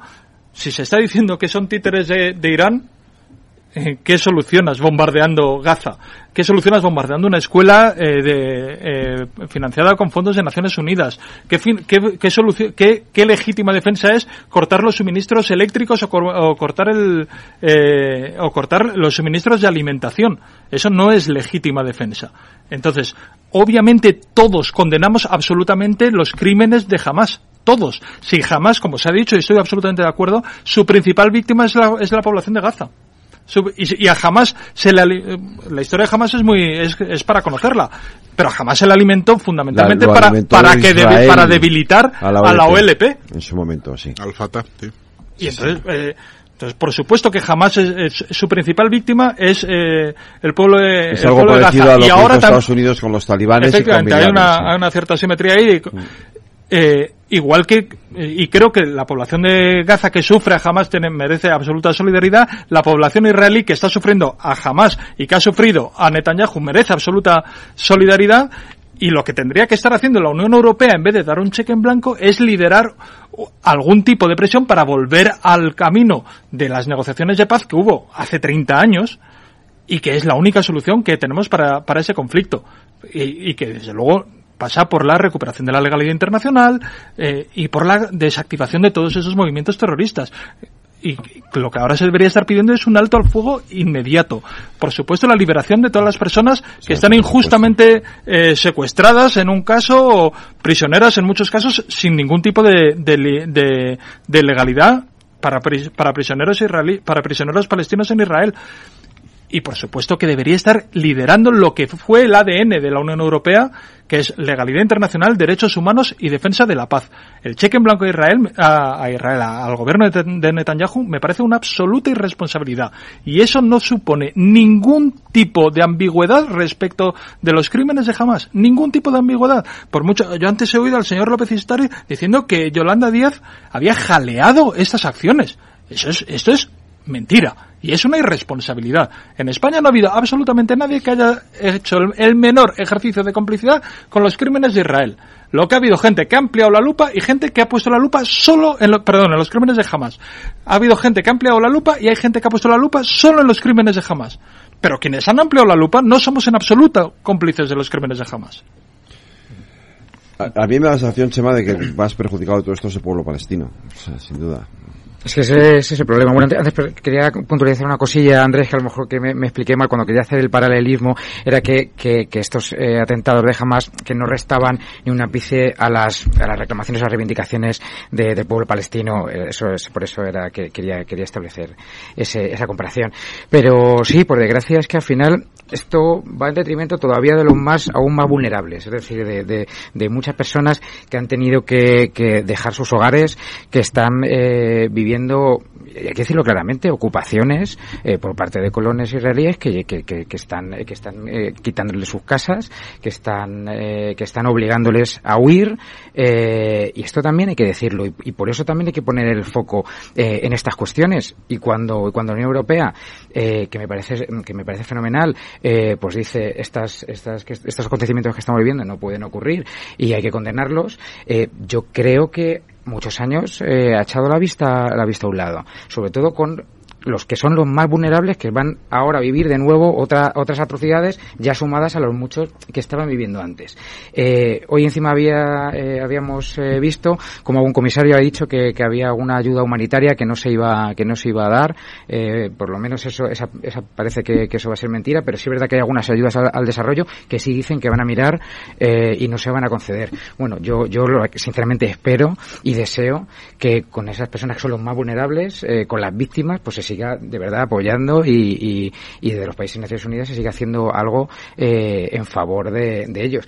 Y luego también otro apunte, por ejemplo, cuando a mí hoy, eh, también para abrir otro, eh, otra vez el foco en, otras cuestiones, cuando Borja Serper, por ejemplo, hoy ha dicho unas declaraciones que, bajo mi juicio, me parecen eh, bochornosas en, respecto a que si el gobierno ha sido lo taxativo suficiente porque hay grupos que están incluso vinculados con la ideología o políticamente jamás. Yo creo que esto eh, no debería ser eh, utilizar, no, no, debería utilizarse como un arma eh, política, algo que es tan, que es tan cruel como, como, lo, como, como es el terrorismo, como son eh, los atentados. En fin, creo que eso está totalmente fuera de lugar.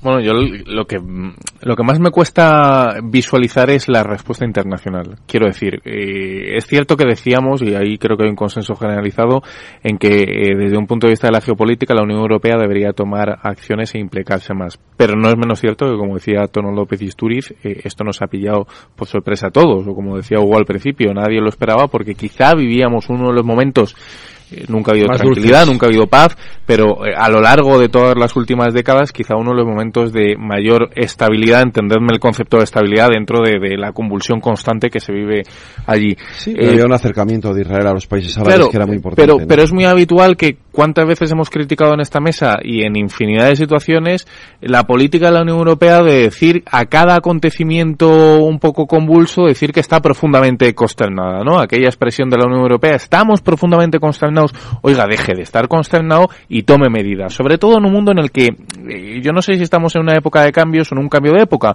pero los paradigmas han cambiado. Estados Unidos ya no es hegemónico, eh, Rusia está como está, la Unión Europea siempre intenta llevar a cabo un liderazgo geopolítico que luego nunca materializa y no consigue. Y creo que cada vez es más difícil con las asimetrías que hay dentro de la Unión Europea con gobiernos populistas de izquierdas, de derechas, intervencionistas, liberales. Creo que esto se complejiza mucho más. Por lo tanto, lo que me cuesta es ver salida, porque lo que sí que veo constante y sí que veo tremendamente perverso es cómo actúan algunos que son sospechosos habituales. Irán.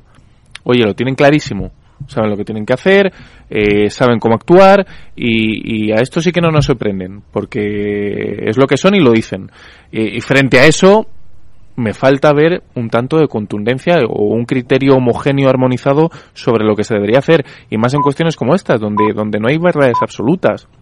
Yo no sé si los más perjudicados son los palestinos o los israelíes. Yo lo que sé es que las imágenes son las los que muertos. Los muertos Eso es. Son las víctimas. Y las víctimas normalmente no llevan apellido. Y aquí hay víctimas de, de, de, de todo tipo. Eh, no, no solo de un lado, de otro, de, de, de, infinidad de nacionalidades, y creo que, que eso es lo complejo, y sobre todo el, el, intentar como un cirujano saber perfectamente dónde hay que introducir el bisturí, el bisturí y cómo solucionar el conflicto. Yo, insisto, como he dicho al principio, me veo incapaz. Hay cientos de desaparecidos. De lo de Irán, a mí sí me ha sorprendido, ¿eh? O sea, porque había un cierto deshielo de Irán hacia Estados Unidos y hacia Arabia Saudí en los últimos dos, tres meses. No más hacia Estados Unidos que hacia Arabia Saudí, yo creo, ¿eh? Hace, este verano, ahora mismo no, no, no caigo, ¿eh? Pero lo sí hubo algún anuncio, decía, algún tipo de conversación. Este verano, efectivamente. Lo este que decía Tono de que no le interesa la demasiada estabilidad en la zona de Irán, puede que sea, este, sí, sí. en el fondo, mm. no sé, que puede ser que sea, no lo sé, yo, yo insisto que yo en este, estos temas. Tampoco sabemos exactamente, poco, ¿no? como no sabemos exactamente qué es lo que ha pasado, todos podemos, hombre, la, la, la aparición ahora de Hezbollah hace pensar que obviamente Irán uh -huh. Eh, pero, pero sabemos muy poco de cómo se ha fraguado todo esto. Lo que, esas, lo, pero precisamente pues sabemos muy poco, porque sobre todo quienes tenían que haberlo sabido, que es la inteligencia israelí, que eso, eso es lo sorprendente, ¿no? Porque que no lo sepamos nosotros, esto forma parte de lo, de lo normal, ¿no? Pero la, que, la, que, que, le haya pasado, no lo hayan, no lo hayan visto venir, venir, ¿no? Siendo la mejor inteligencia del mundo, es algo muy, muy chocante. Y para que eso ocurra, eh, y sobre todo la, la, la brutalidad del ataque, y tan orquestado, tan orquestado tan... no lo hace no lo hace un grupo terrorista como jamás solo no tiene la suficiente. Entonces eh, ahí estás eh, hoy el Wall Street Journal da datos yo por lo que he visto que uh -huh. decir, yo también esto yo no sé decir, por lo que he visto da datos bastante fehacientes de que efectivamente Irán está detrás de está detrás del ataque no entonces esto es lo que nos entre ellos y bueno y luego el, las consecuencias están siendo brutales entre ellas dos españoles desaparecidos aparentemente eh, bueno pueden haber sido secuestrados no también por por, por hay varios europeos, entre ellos dos españoles, Andrés.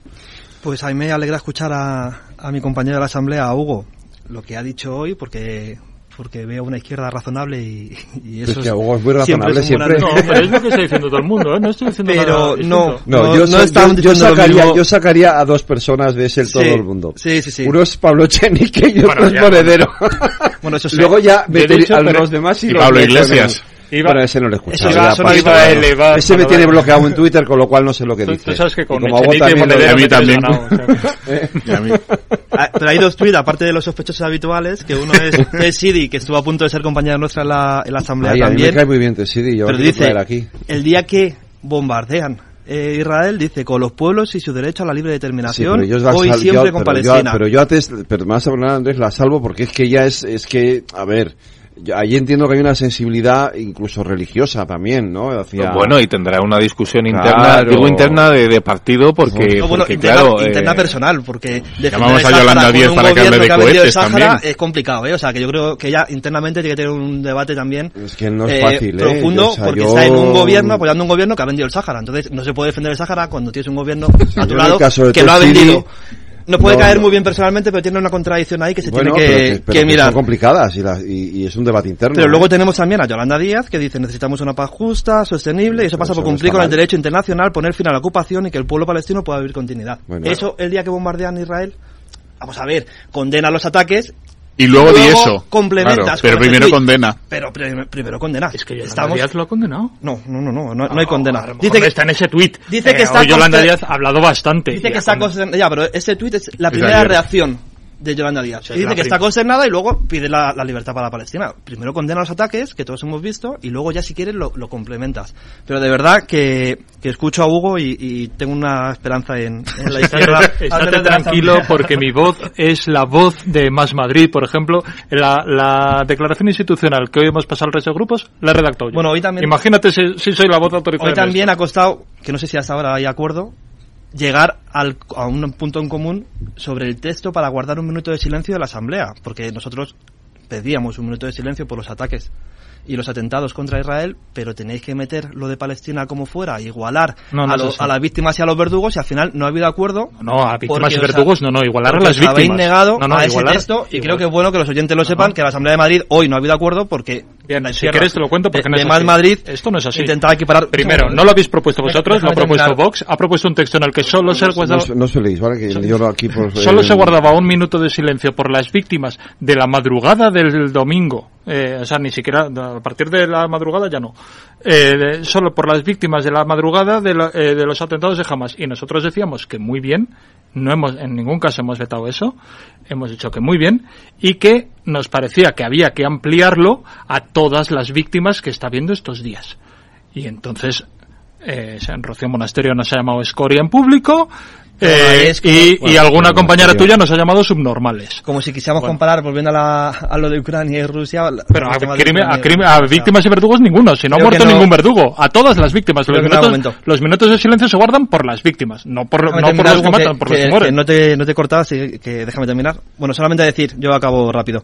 Mañana hay una, una concentración frente a la embajada de, de Israel en la calle Velázquez 150 a las seis y media. Eh, no es como partidos políticos, pero a nivel personal sí que voy a asistir y bueno, pues me gustaría que los oyentes que, que os estén escuchando se quieren sumar a esa concentración frente a la embajada de Israel, que conozcan que, que mañana a las seis y media tienen la oportunidad de hacerlo. Yo, si me permites, solo dos cosas. Eh, aquí, lamentablemente, también hemos eh, sufrido la lacra del terrorismo. Eh, yo, de hecho, me tuve que ir de, de Bilbao por, amenazas a mi familia. Y, y recuerdo que cuando había algún atentado de ETA, bueno, pues se condenaba ese atentado. Estaban en la memoria los otros atentados anteriores que había cometido ETA, evidentemente, pero no se hablaba de violencias, no se hablaba de más cosas ni de menos, no, se hablaba de esa persona asesinada en concreto, esas personas asesinadas en concreto, eh, quizá hubo mm, a lo que a lo que se refería antes Andrés es que efectivamente mm, lo que tocaba ayer, en mi opinión, eh, eh, era condenar mm, todas las barbaridades que se habían cometido durante durante ese día, que evidentemente se han cometido otras barbaridades por parte de Israel, por parte de Ucrania, por parte de Rusia, en muchas partes del mundo, pues sí, efectivamente, tienes toda la razón. O sea, y las barbaridades son las barbaridades, las cometa quien las cometa. Pero ayer lo que tocaba era eso, era tan grave, tan enormemente grave, que en mi opinión teníamos que habernos circunscrito solo a eso. Y, otra cosa más en cuanto a los asentamientos, y, y con esto termino. Yo estuve en el año 2004 en, en Israel, 2005, perdón. Estuve el año anterior en Pakistán y tuve que cambiar de pasaporte porque si no, no hubiera podido entrar en, en Israel. Y que fue el año que Ariel Sharon, con un gran coste político, evacuó a los colonos de Gaza. No recuerdo ahora cuántos asentamientos había, pero, pero bueno, no quedó un solo judío en Gaza. Hoy no hay, evidentemente. Bueno, sí, los secuestrados. Pero me lo voy a inventar. Ponte que fuesen 20, 22 kibbutz. Eh, los israelíes son muy buenos en, en agricultura. Eh, y los palestinos que fueron allí se encontraron talleres, se encontraron eh, zonas, zonas de regadío, se encontraron una oportunidad tremenda para, para llevar a cabo una, una vida como es debido. ¿Sabes cuántos kibbutz hoy de esos están activos o tienen algo de producción? Cero. Ninguno. Entonces, bueno, lo del cheque en blanco, eh, yo creo que se le ha dado durante muchísimos años a, los palestinos. Eh, y claro, viven de lo que viven. Dentro del mundo árabe, los propios palestinos no tienen demasiada buena fama y, y claro, se han acostumbrado demasiado a, ser financiados eh, sin que nadie les pida réditos a cambio. Eh, Es que, yo por, por puntualizar, es que ese tema eh, daría para horas y horas de debate. El Ya, seguimiento de las ayudas públicas, me da igual eh, a dónde lo apliquemos, ¿eh? No, me salgo permitidme que me salga de, esta situación, pero el seguimiento de las ayudas públicas es para que nos lo hagamos mirar como país, como, como eh, Unión Europea, como instituciones, porque está muy bien eh, dar ayudas eh, ayudas a quien lo necesite, pero habrá que hacer un seguimiento en general, porque luego vemos casos, en, insisto, en todo tipo de ayudas de políticas públicas donde ah, el seguimiento lo que te demuestra es que la ayuda acaba en los sitios más insospechados del mundo. Eh, en fin, voy a hacer una pequeña pausa por la publicidad y cambiamos de asunto. Lauri, decidido. La despedida la hacemos en Gandía. Prepara el bikini. Lauri, que en Gandía vive el ex de Jesse. Que nos vamos a Málaga.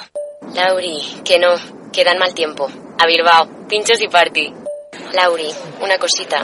Que al final es despedida conjunta. Te hago administradora del grupo que no puedo más. En Renfe tenemos más de 1500 destinos para que siempre puedas llegar a donde quieras llegar. Nadie te da más. No todos los trenes son como Renfe. Renfe, tu tren. ¿Qué es ir más allá? Con Arval podrás llegar donde te propongas de la forma más sostenible y desplazarte como y cuando necesites con una oferta de renting sostenible, segura y conectada. Y preocuparte solo de conducir porque nosotros nos ocupamos del resto. Arval, la transición energética arranca aquí. Más información en arval.es. Cuando formamos parte de algo más grande, la inercia nos impulsa en una sola dirección. Es el momento de avanzar juntos. El Fondo Renta 4 Activos Globales invierte en las mayores compañías del mundo y en las megatendencias que mueven a toda la sociedad. Entra en renta4gestora.com y descúbrelo. Renta 4 Gestora. Creciendo juntos. Categoría de riesgo 3 sobre 7. Puede consultar la información legal del fondo en renta4gestora.com y en cnmv.es. La tertulia de El Balance con Federico Quevedo.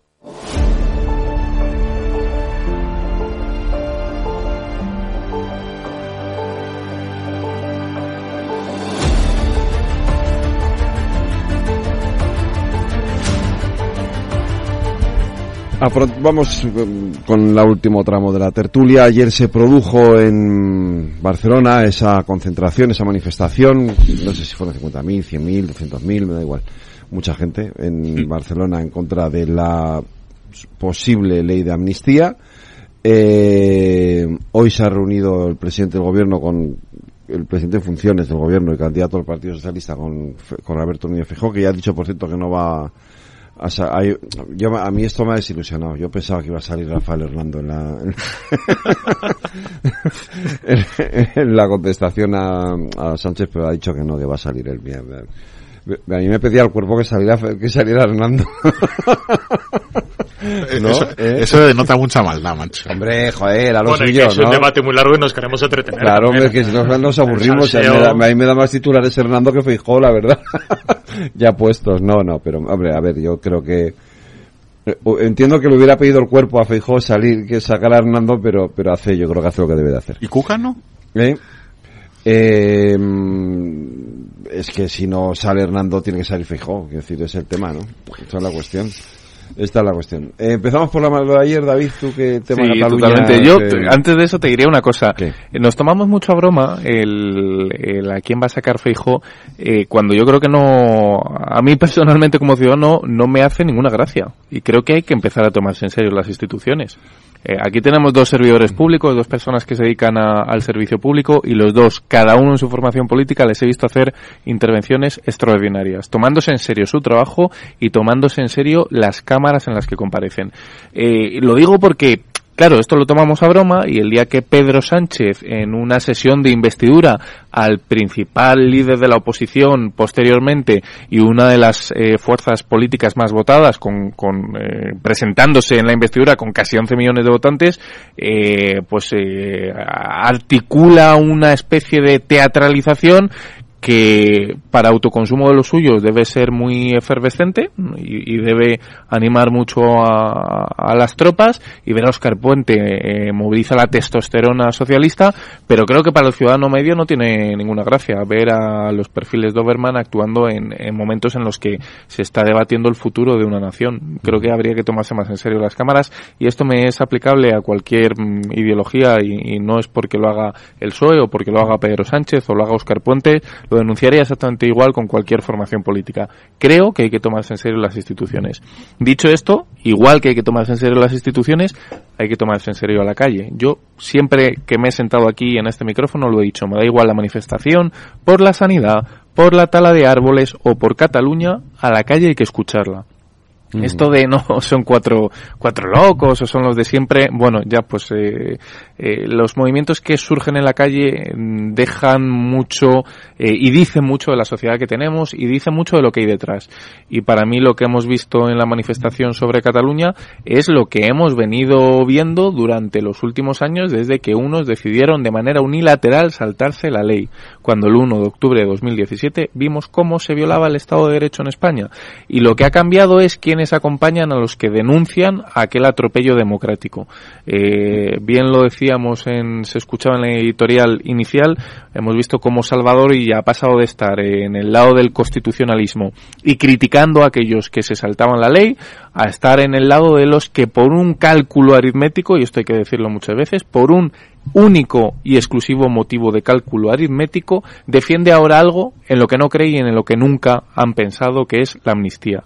Hay declaraciones de Pedro Sánchez dos días antes de las elecciones diciendo la amnistía no bajo ningún concepto. Vimos cómo cuando se llevó a cabo los indultos eh, a algunos de los líderes del proceso eh, se dejaba claro en el propio dictamen que la amnistía era inconstitucional. Eh, ya no voy a hablar de meroteca porque aquí ya hemos visto que el presidente del gobierno en funciones nos ha enseñado que se puede cambiar de opinión de un día para otro. Pero hombre, creo que ese eslogan o esa idea de que el fin justifica los medios debería tener unos mínimos márgenes, unos límites. Eh, creo que no todo vale en política. Y, lo que hemos visto este fin de semana es mucha gente diciendo, y estoy seguro que habría gente de todas las ideologías, que eh, la gobernabilidad de España no puede descansar o no puede estar condicionada por aquellos que hace no tanto vulneraron la ley. Sí, hemos, visto, eh, la verdad es que en, este país hemos visto episodios siempre muy curiosos con, hablando del respeto a las instituciones, hemos visto un bolso sustituyendo a, a presidentes de gobierno en, en, algunos plenos, ¿no? O sea que, o sea que es verdad que tenemos muchos episodios de esos curiosos. Eh, bueno, lo que hemos visto este fin de semana, eh, en fin, es de nuevo, eh, que es una manifestación por supuesto legítima de, de, de la derecha, eh, para meter más presión sobre, sobre este tema y, y es normal. Pero bueno, es un poco más de lo mismo, más la teatralización eh, de siempre y de y de bueno y de buscar también amparo a lo que no se gana a final las elecciones pues parece que, eh, que, no vale no si, si no si no si no gobierna no parece que en este país no gobierna el PP eh, con sus socios eh, pues España no es una democracia o, o estamos desamparados legalmente no es cierto que la, la, futurible amnistía se va a tener que, que justificar bien y, y, va a tener pues eh, muchas aristas.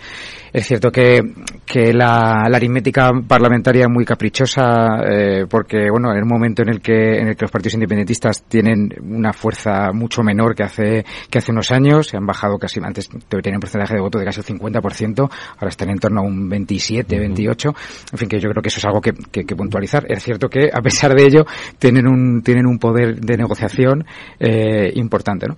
pero bueno sí es cierto que se puede ver de, de dos maneras es, es evidente que, que, esta futurible ley eh, va a servir para, para, una, para una investidura, eh, pero también, no vamos a ser claros, es posible, igual, que a lo mejor esto pueda solucionar algunos de los problemas eh, que, llevamos bien viendo eh, muchos de estos años. ¿no? También se dijo con el tema de los indultos que, que, iba a ser eh, la ruptura, que iba a ser la demolición del Estado de Derecho, en fin, que estábamos desamparados, nuestro régimen jurídico no, no servía y que España se iba ¿no? Al abismo. Y al final hemos visto cómo incluso las posiciones, lo que me refería antes, independentistas han ido bajando, incluso el PSOE ha subido muchísimo, con lo cual, igual, oye, pues no están tan mal desencaminados, aunque por supuesto que esto puede ser criticable y va a tener que justificarse eh, muy bien, porque no solo ver si, si, si es una condena de, de, eh, de, de, unos hechos que surgieron, si es todo el acto en sí, eh, para quiénes, para qué no, en fin, eso va a tener que, que justificarse y que, y que luego, por cierto, va a ser legitimado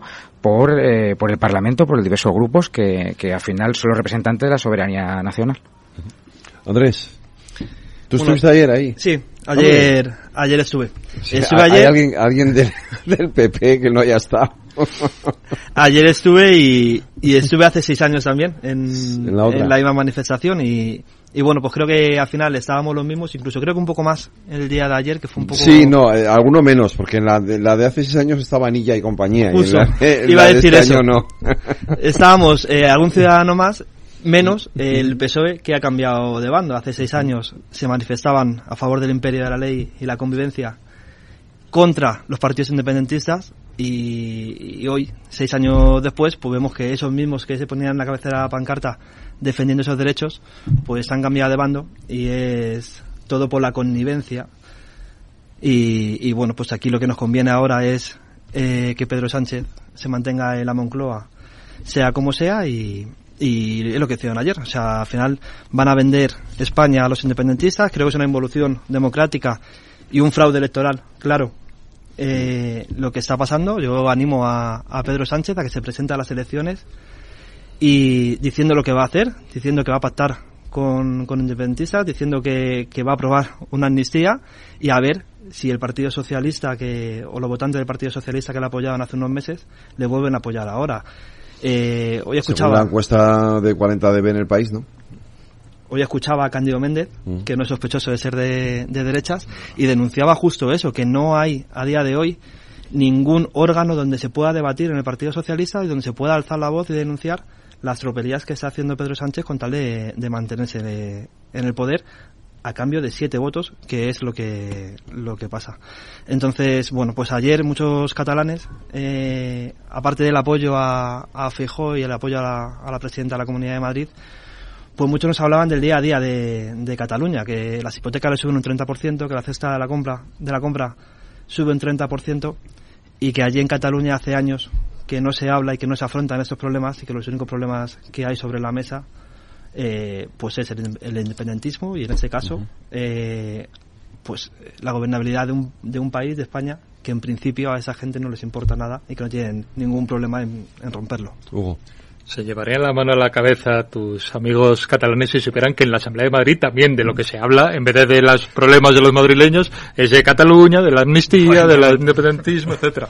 Eh, así, digamos, esto igual podría ser un elemento que la de unidad de España. La factura que nos pide Eh, Pedro Sánchez la pagamos los no. madrileños también. Eh, es bueno, interesante debatirlo allí en la Asamblea. factura de las rebajas fiscales algunos. Pero bueno, eh, me, me ha llamado la atención que has dicho la convivencia contra los partidos catalanes eh, o contra los partidos independentistas. Claro, la convivencia no es contra la mitad de la población, la convivencia es con esa mitad de la población o si no, no hay convivencia. Eh, Eso es. pero yo creo que la, eh, la, la manifestación de ayer, claro que no es, la, no es la misma manifestación que en 2007, primero porque no se dirige contra el mismo. La manifestación de ayer era una manifestación contra el futuro gobierno de España. Y creo que lo que refleja es, eh, digamos, que el Partido Popular va a adoptar la misma respuesta, porque decís, mm, lleva siendo la misma manifestación desde 2017. No, no, no. España se lleva rompiendo desde hace mucho. En 2004 ya estábamos rompiendo España. ¿eh? Que, que estábamos con Caroto Rovira, ya se estaba rompiendo España. Porque cuando el Partido Popular pierde las elecciones y necesita cohesionar, va a la calle a movilizar contra el apocalipsis. En 2004 el apocalipsis era que estábamos las izquierdas vendiendo España a Carroto Rovira, ETA se iba a quedar con Navarra y estábamos destruyendo la familia y persiguiendo a los heterosexuales. Esto, será, esto eran las movilizaciones del Partido Popular de Rajoy en su primera legislatura tras perder las elecciones en 2004. Y ahora Feijóo está haciendo lo mismo. Para cohesionar un liderazgo que sale débil de unas elecciones que iban a arrasar y que pierde, porque no va a gobernar, eh, para cohesionar, está, lleva, hizo un discurso de investidura en el que asumía el discurso de Vox, hasta en lo climático, en un montón de, de cosas que era inesperado por parte de Feijóo, y es lo que ha hecho, lanzar a la calle para cohesionar en su, en su lado, eh, digamos, más duro, más fiero, que es lo que se hizo también el PP en la época de Aceves y Zaplana. La ley de amnistía, mm, yo defiendo, lo he dicho aquí varias veces, eh, defiendo un que se dé una salida para cerrar el ciclo del proceso y creo que eso se va a conseguir con una ley de amnistía. Pero sí, no me, no me duelen decir que a mí lo que me, me parece feo es una cosa que se está diciendo aquí y es verdad. Y es que esto se está haciendo por un pacto de investidura en vez de por un pacto de época. Creo que esto debería ser un pacto de época, de cerrar el ciclo del 1 de octubre eh, y abrir lo que tiene que ser un proceso estatutario, digamos que concluya mucho tiempo de, eh, de un debate fracasado en cuanto a lo territorial en Cataluña, que ha hecho que artículos de del Estatuto de Cataluña se hayan declarado inconstitucionales a la vez que se aprueban y se mantienen en otros estatutos de España sin ningún problema y con el apoyo del Partido Popular, e incluso ahora mismo, bueno, ahora ya no, gobernados con el apoyo de Vox, el Estatuto de Andalucía, tiene artículos que se declararon inconstitucionales en Cataluña. Bueno, pues tenemos una anomalía que hay que solucionar y que tenemos que solucionar todos. Entonces yo creo que la amnistía puede funcionar como cierre de ciclo. Me parece eh, un error que sea un acuerdo de investidura, porque creo que es mucho más, mucho más que eso, pero que es una buena solución. ojalá, pero es que ese camino es imposible por hoy. Yo mm, creo que nadie lo va a reconocer así, pero que, eh, que por ejemplo, cuando eh, Esquerra Republicana y Junts piden un referéndum y nunca dicen un referéndum de autodeterminación, están diciendo que se vote algo que se acuerde. Y que se vote algo que se acuerde es lo que pone en la Constitución que hay que hacer cuando se aprueba un estatuto de Cataluña. Un referéndum. Y ojalá eh, lleguemos ahí. A mí me encantaría que el PP se sumara a ese camino. No lo va a hacer. No lo va a hacer porque creo que su estrategia interna va por confrontar en lo territorial. Pero eso sería. El Estado de Derecho. Pero eso.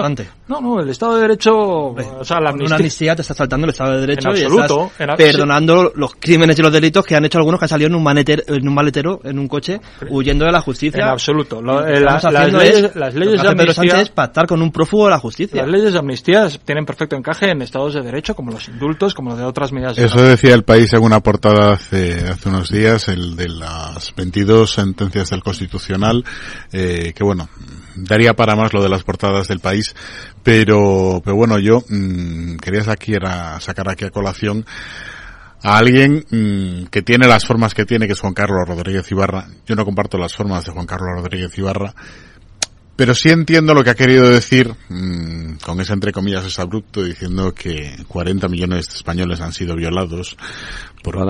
Sí, bueno, en fin, todo ese tipo de cosas.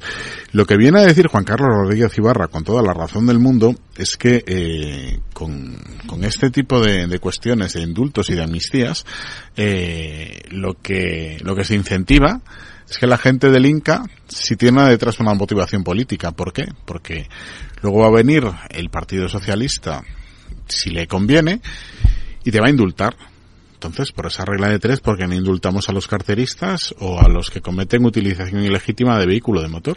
Mm, no sé, mm, me gustaría saber por qué unos delitos sí se pueden indultar otros delitos no se pueden indultar. El indulto y la amnistía son cosas distintas. Sí, sí, sí, sí, efectivamente. Pero mmm, llegamos a un punto en el, cual... El indulto es una prerrogativa del gobierno. Otra cosa es que la aplique, eh, podemos estar a favor o en contra, pero al final es una prerrogativa y no perdona el, no perdona el delito. Y es reversible. Es reversible. Sí, sí, sí, sí, pero en ambos casos estamos hablando de personas que han delinquido y por una, por una eh, pues figura jurídica de una, de una forma u otra, llámese indulto, llámese amnistía, pues lo que han hecho eh, fuera de la ley eh, se van de rositas, básicamente. Pero, pero insisto, decir, aquí la cuestión no es un indulto, decir, porque el, el, el, indulto al final te puede gustar o no, pero es una prerrogativa que tiene el gobierno y, y, y bueno, la, se puede cambiar la ley, pero no corrige el lo, lo, explicaba muy bien en ese mismo día en un artículo del país, eh, eh, no me acuerdo cómo se llama el autor, pero decía, el problema, el problema es que en el indulto tú perdonas al delincuente. Con la amnistía le pides perdón al delincuente. Eso, no tiene, eso es una lectura que he oído mucho. Yo, vamos a ver, en España, mucha gente, es la lectura dominante, piensa que la amnistía del 77 amnistía los crímenes del franquismo. ¿No? Eso, digamos, por eso no se les ha juzgado. Es la lectura dominante. ¿Eso quiere decir que los españoles hemos pedido perdón a los franquistas? Para nada quiere decir que se cierra un ciclo y se abre uno nuevo. En absoluto la amnistía supone pedir perdón a nadie, ni, convalidar comportamientos. equiparar el, el, final del franquismo con este contexto ya es una no, pero, no se puede decir que la amnistía que la amnistía per se supone pedir perdón al amnistiado en absoluto.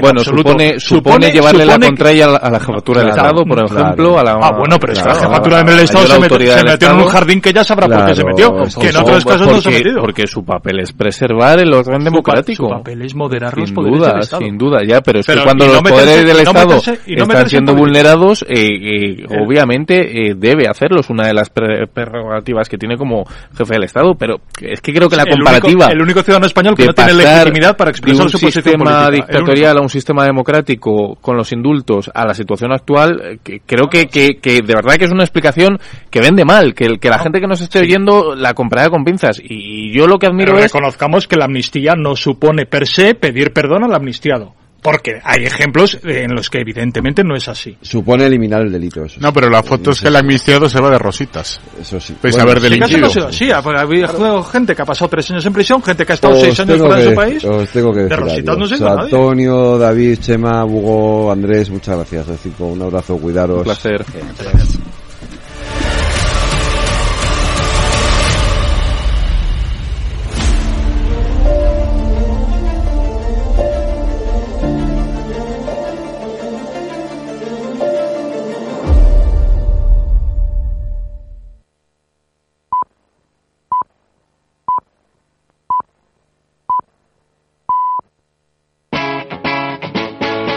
Radio.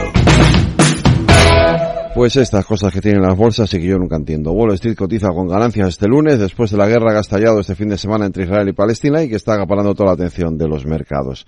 Recordamos que los índices americanos rebotaron el pasado viernes tras los fuertes datos de empleo publicados en Estados Unidos, pero la política monetaria ha pasado a un segundo plano a corto plazo. En lo que respecta al conflicto en Oriente Medio, lo más relevante es que del Wall Street Journal, como les contábamos antes, ha publicado que Irán ha ayudado a preparar el ataque de Hamas-Israel y lo que preocupa ahora mismo en las bolsas, que a pesar de eso siguen subiendo, es que se pueda internalizar el, se pueda internacionalizar, perdón, el conflicto y se convierta en un cisne negro que no están descontando los mercados, pero que puede tener más repercusiones en el futuro.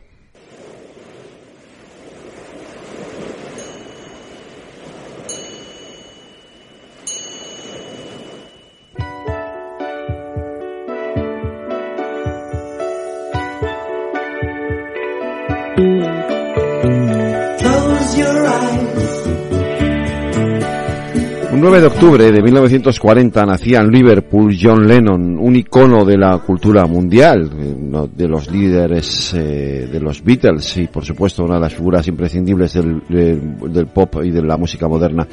Pero esa misma fecha, 35 años después, eh, cuando celebraba su 35 cumpleaños en Nueva York, su pareja Yoko Ono dio a luz al único hijo que tendrían juntos, sean, sean o no Lennon. Desgraciadamente, John Lennon y su hijo solo pudieron disfrutar de una vida juntos durante cinco años. Lennon fue asesinado el 8 de diciembre de 1980 mientras entraba en el edificio Dakota donde vivía con Yoko Ono y con el propio Sean.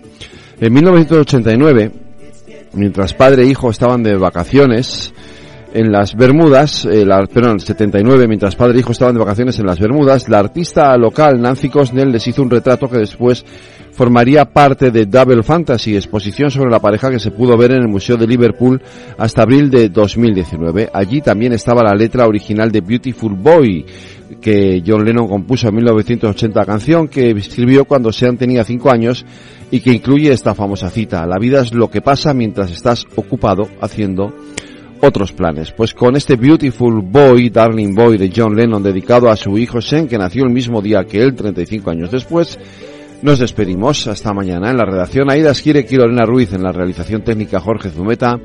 Les habló Federico Quevedo. Cuídense, sean felices y escuchen lo que viene aquí en Capital Radio.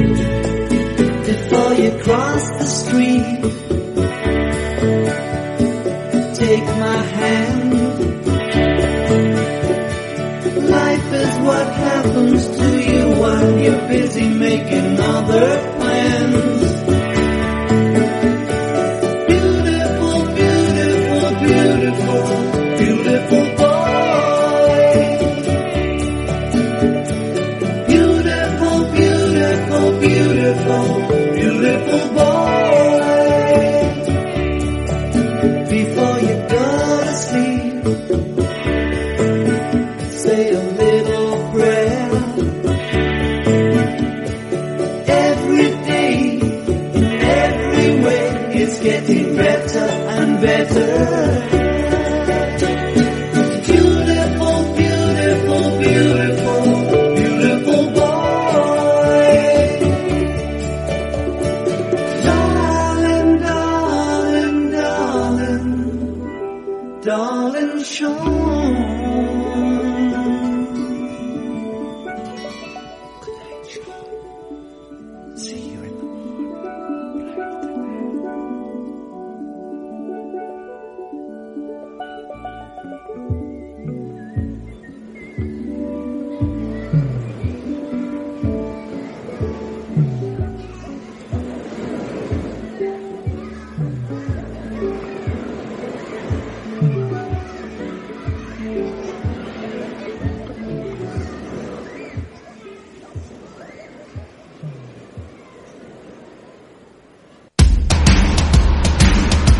Pierdas detalle de todo lo que afecta a tus inversiones y a tu bolsillo. Toda la información en Mercado Abierto con Rocío Arbiza, de 4 a 7 de la tarde en Capital Radio.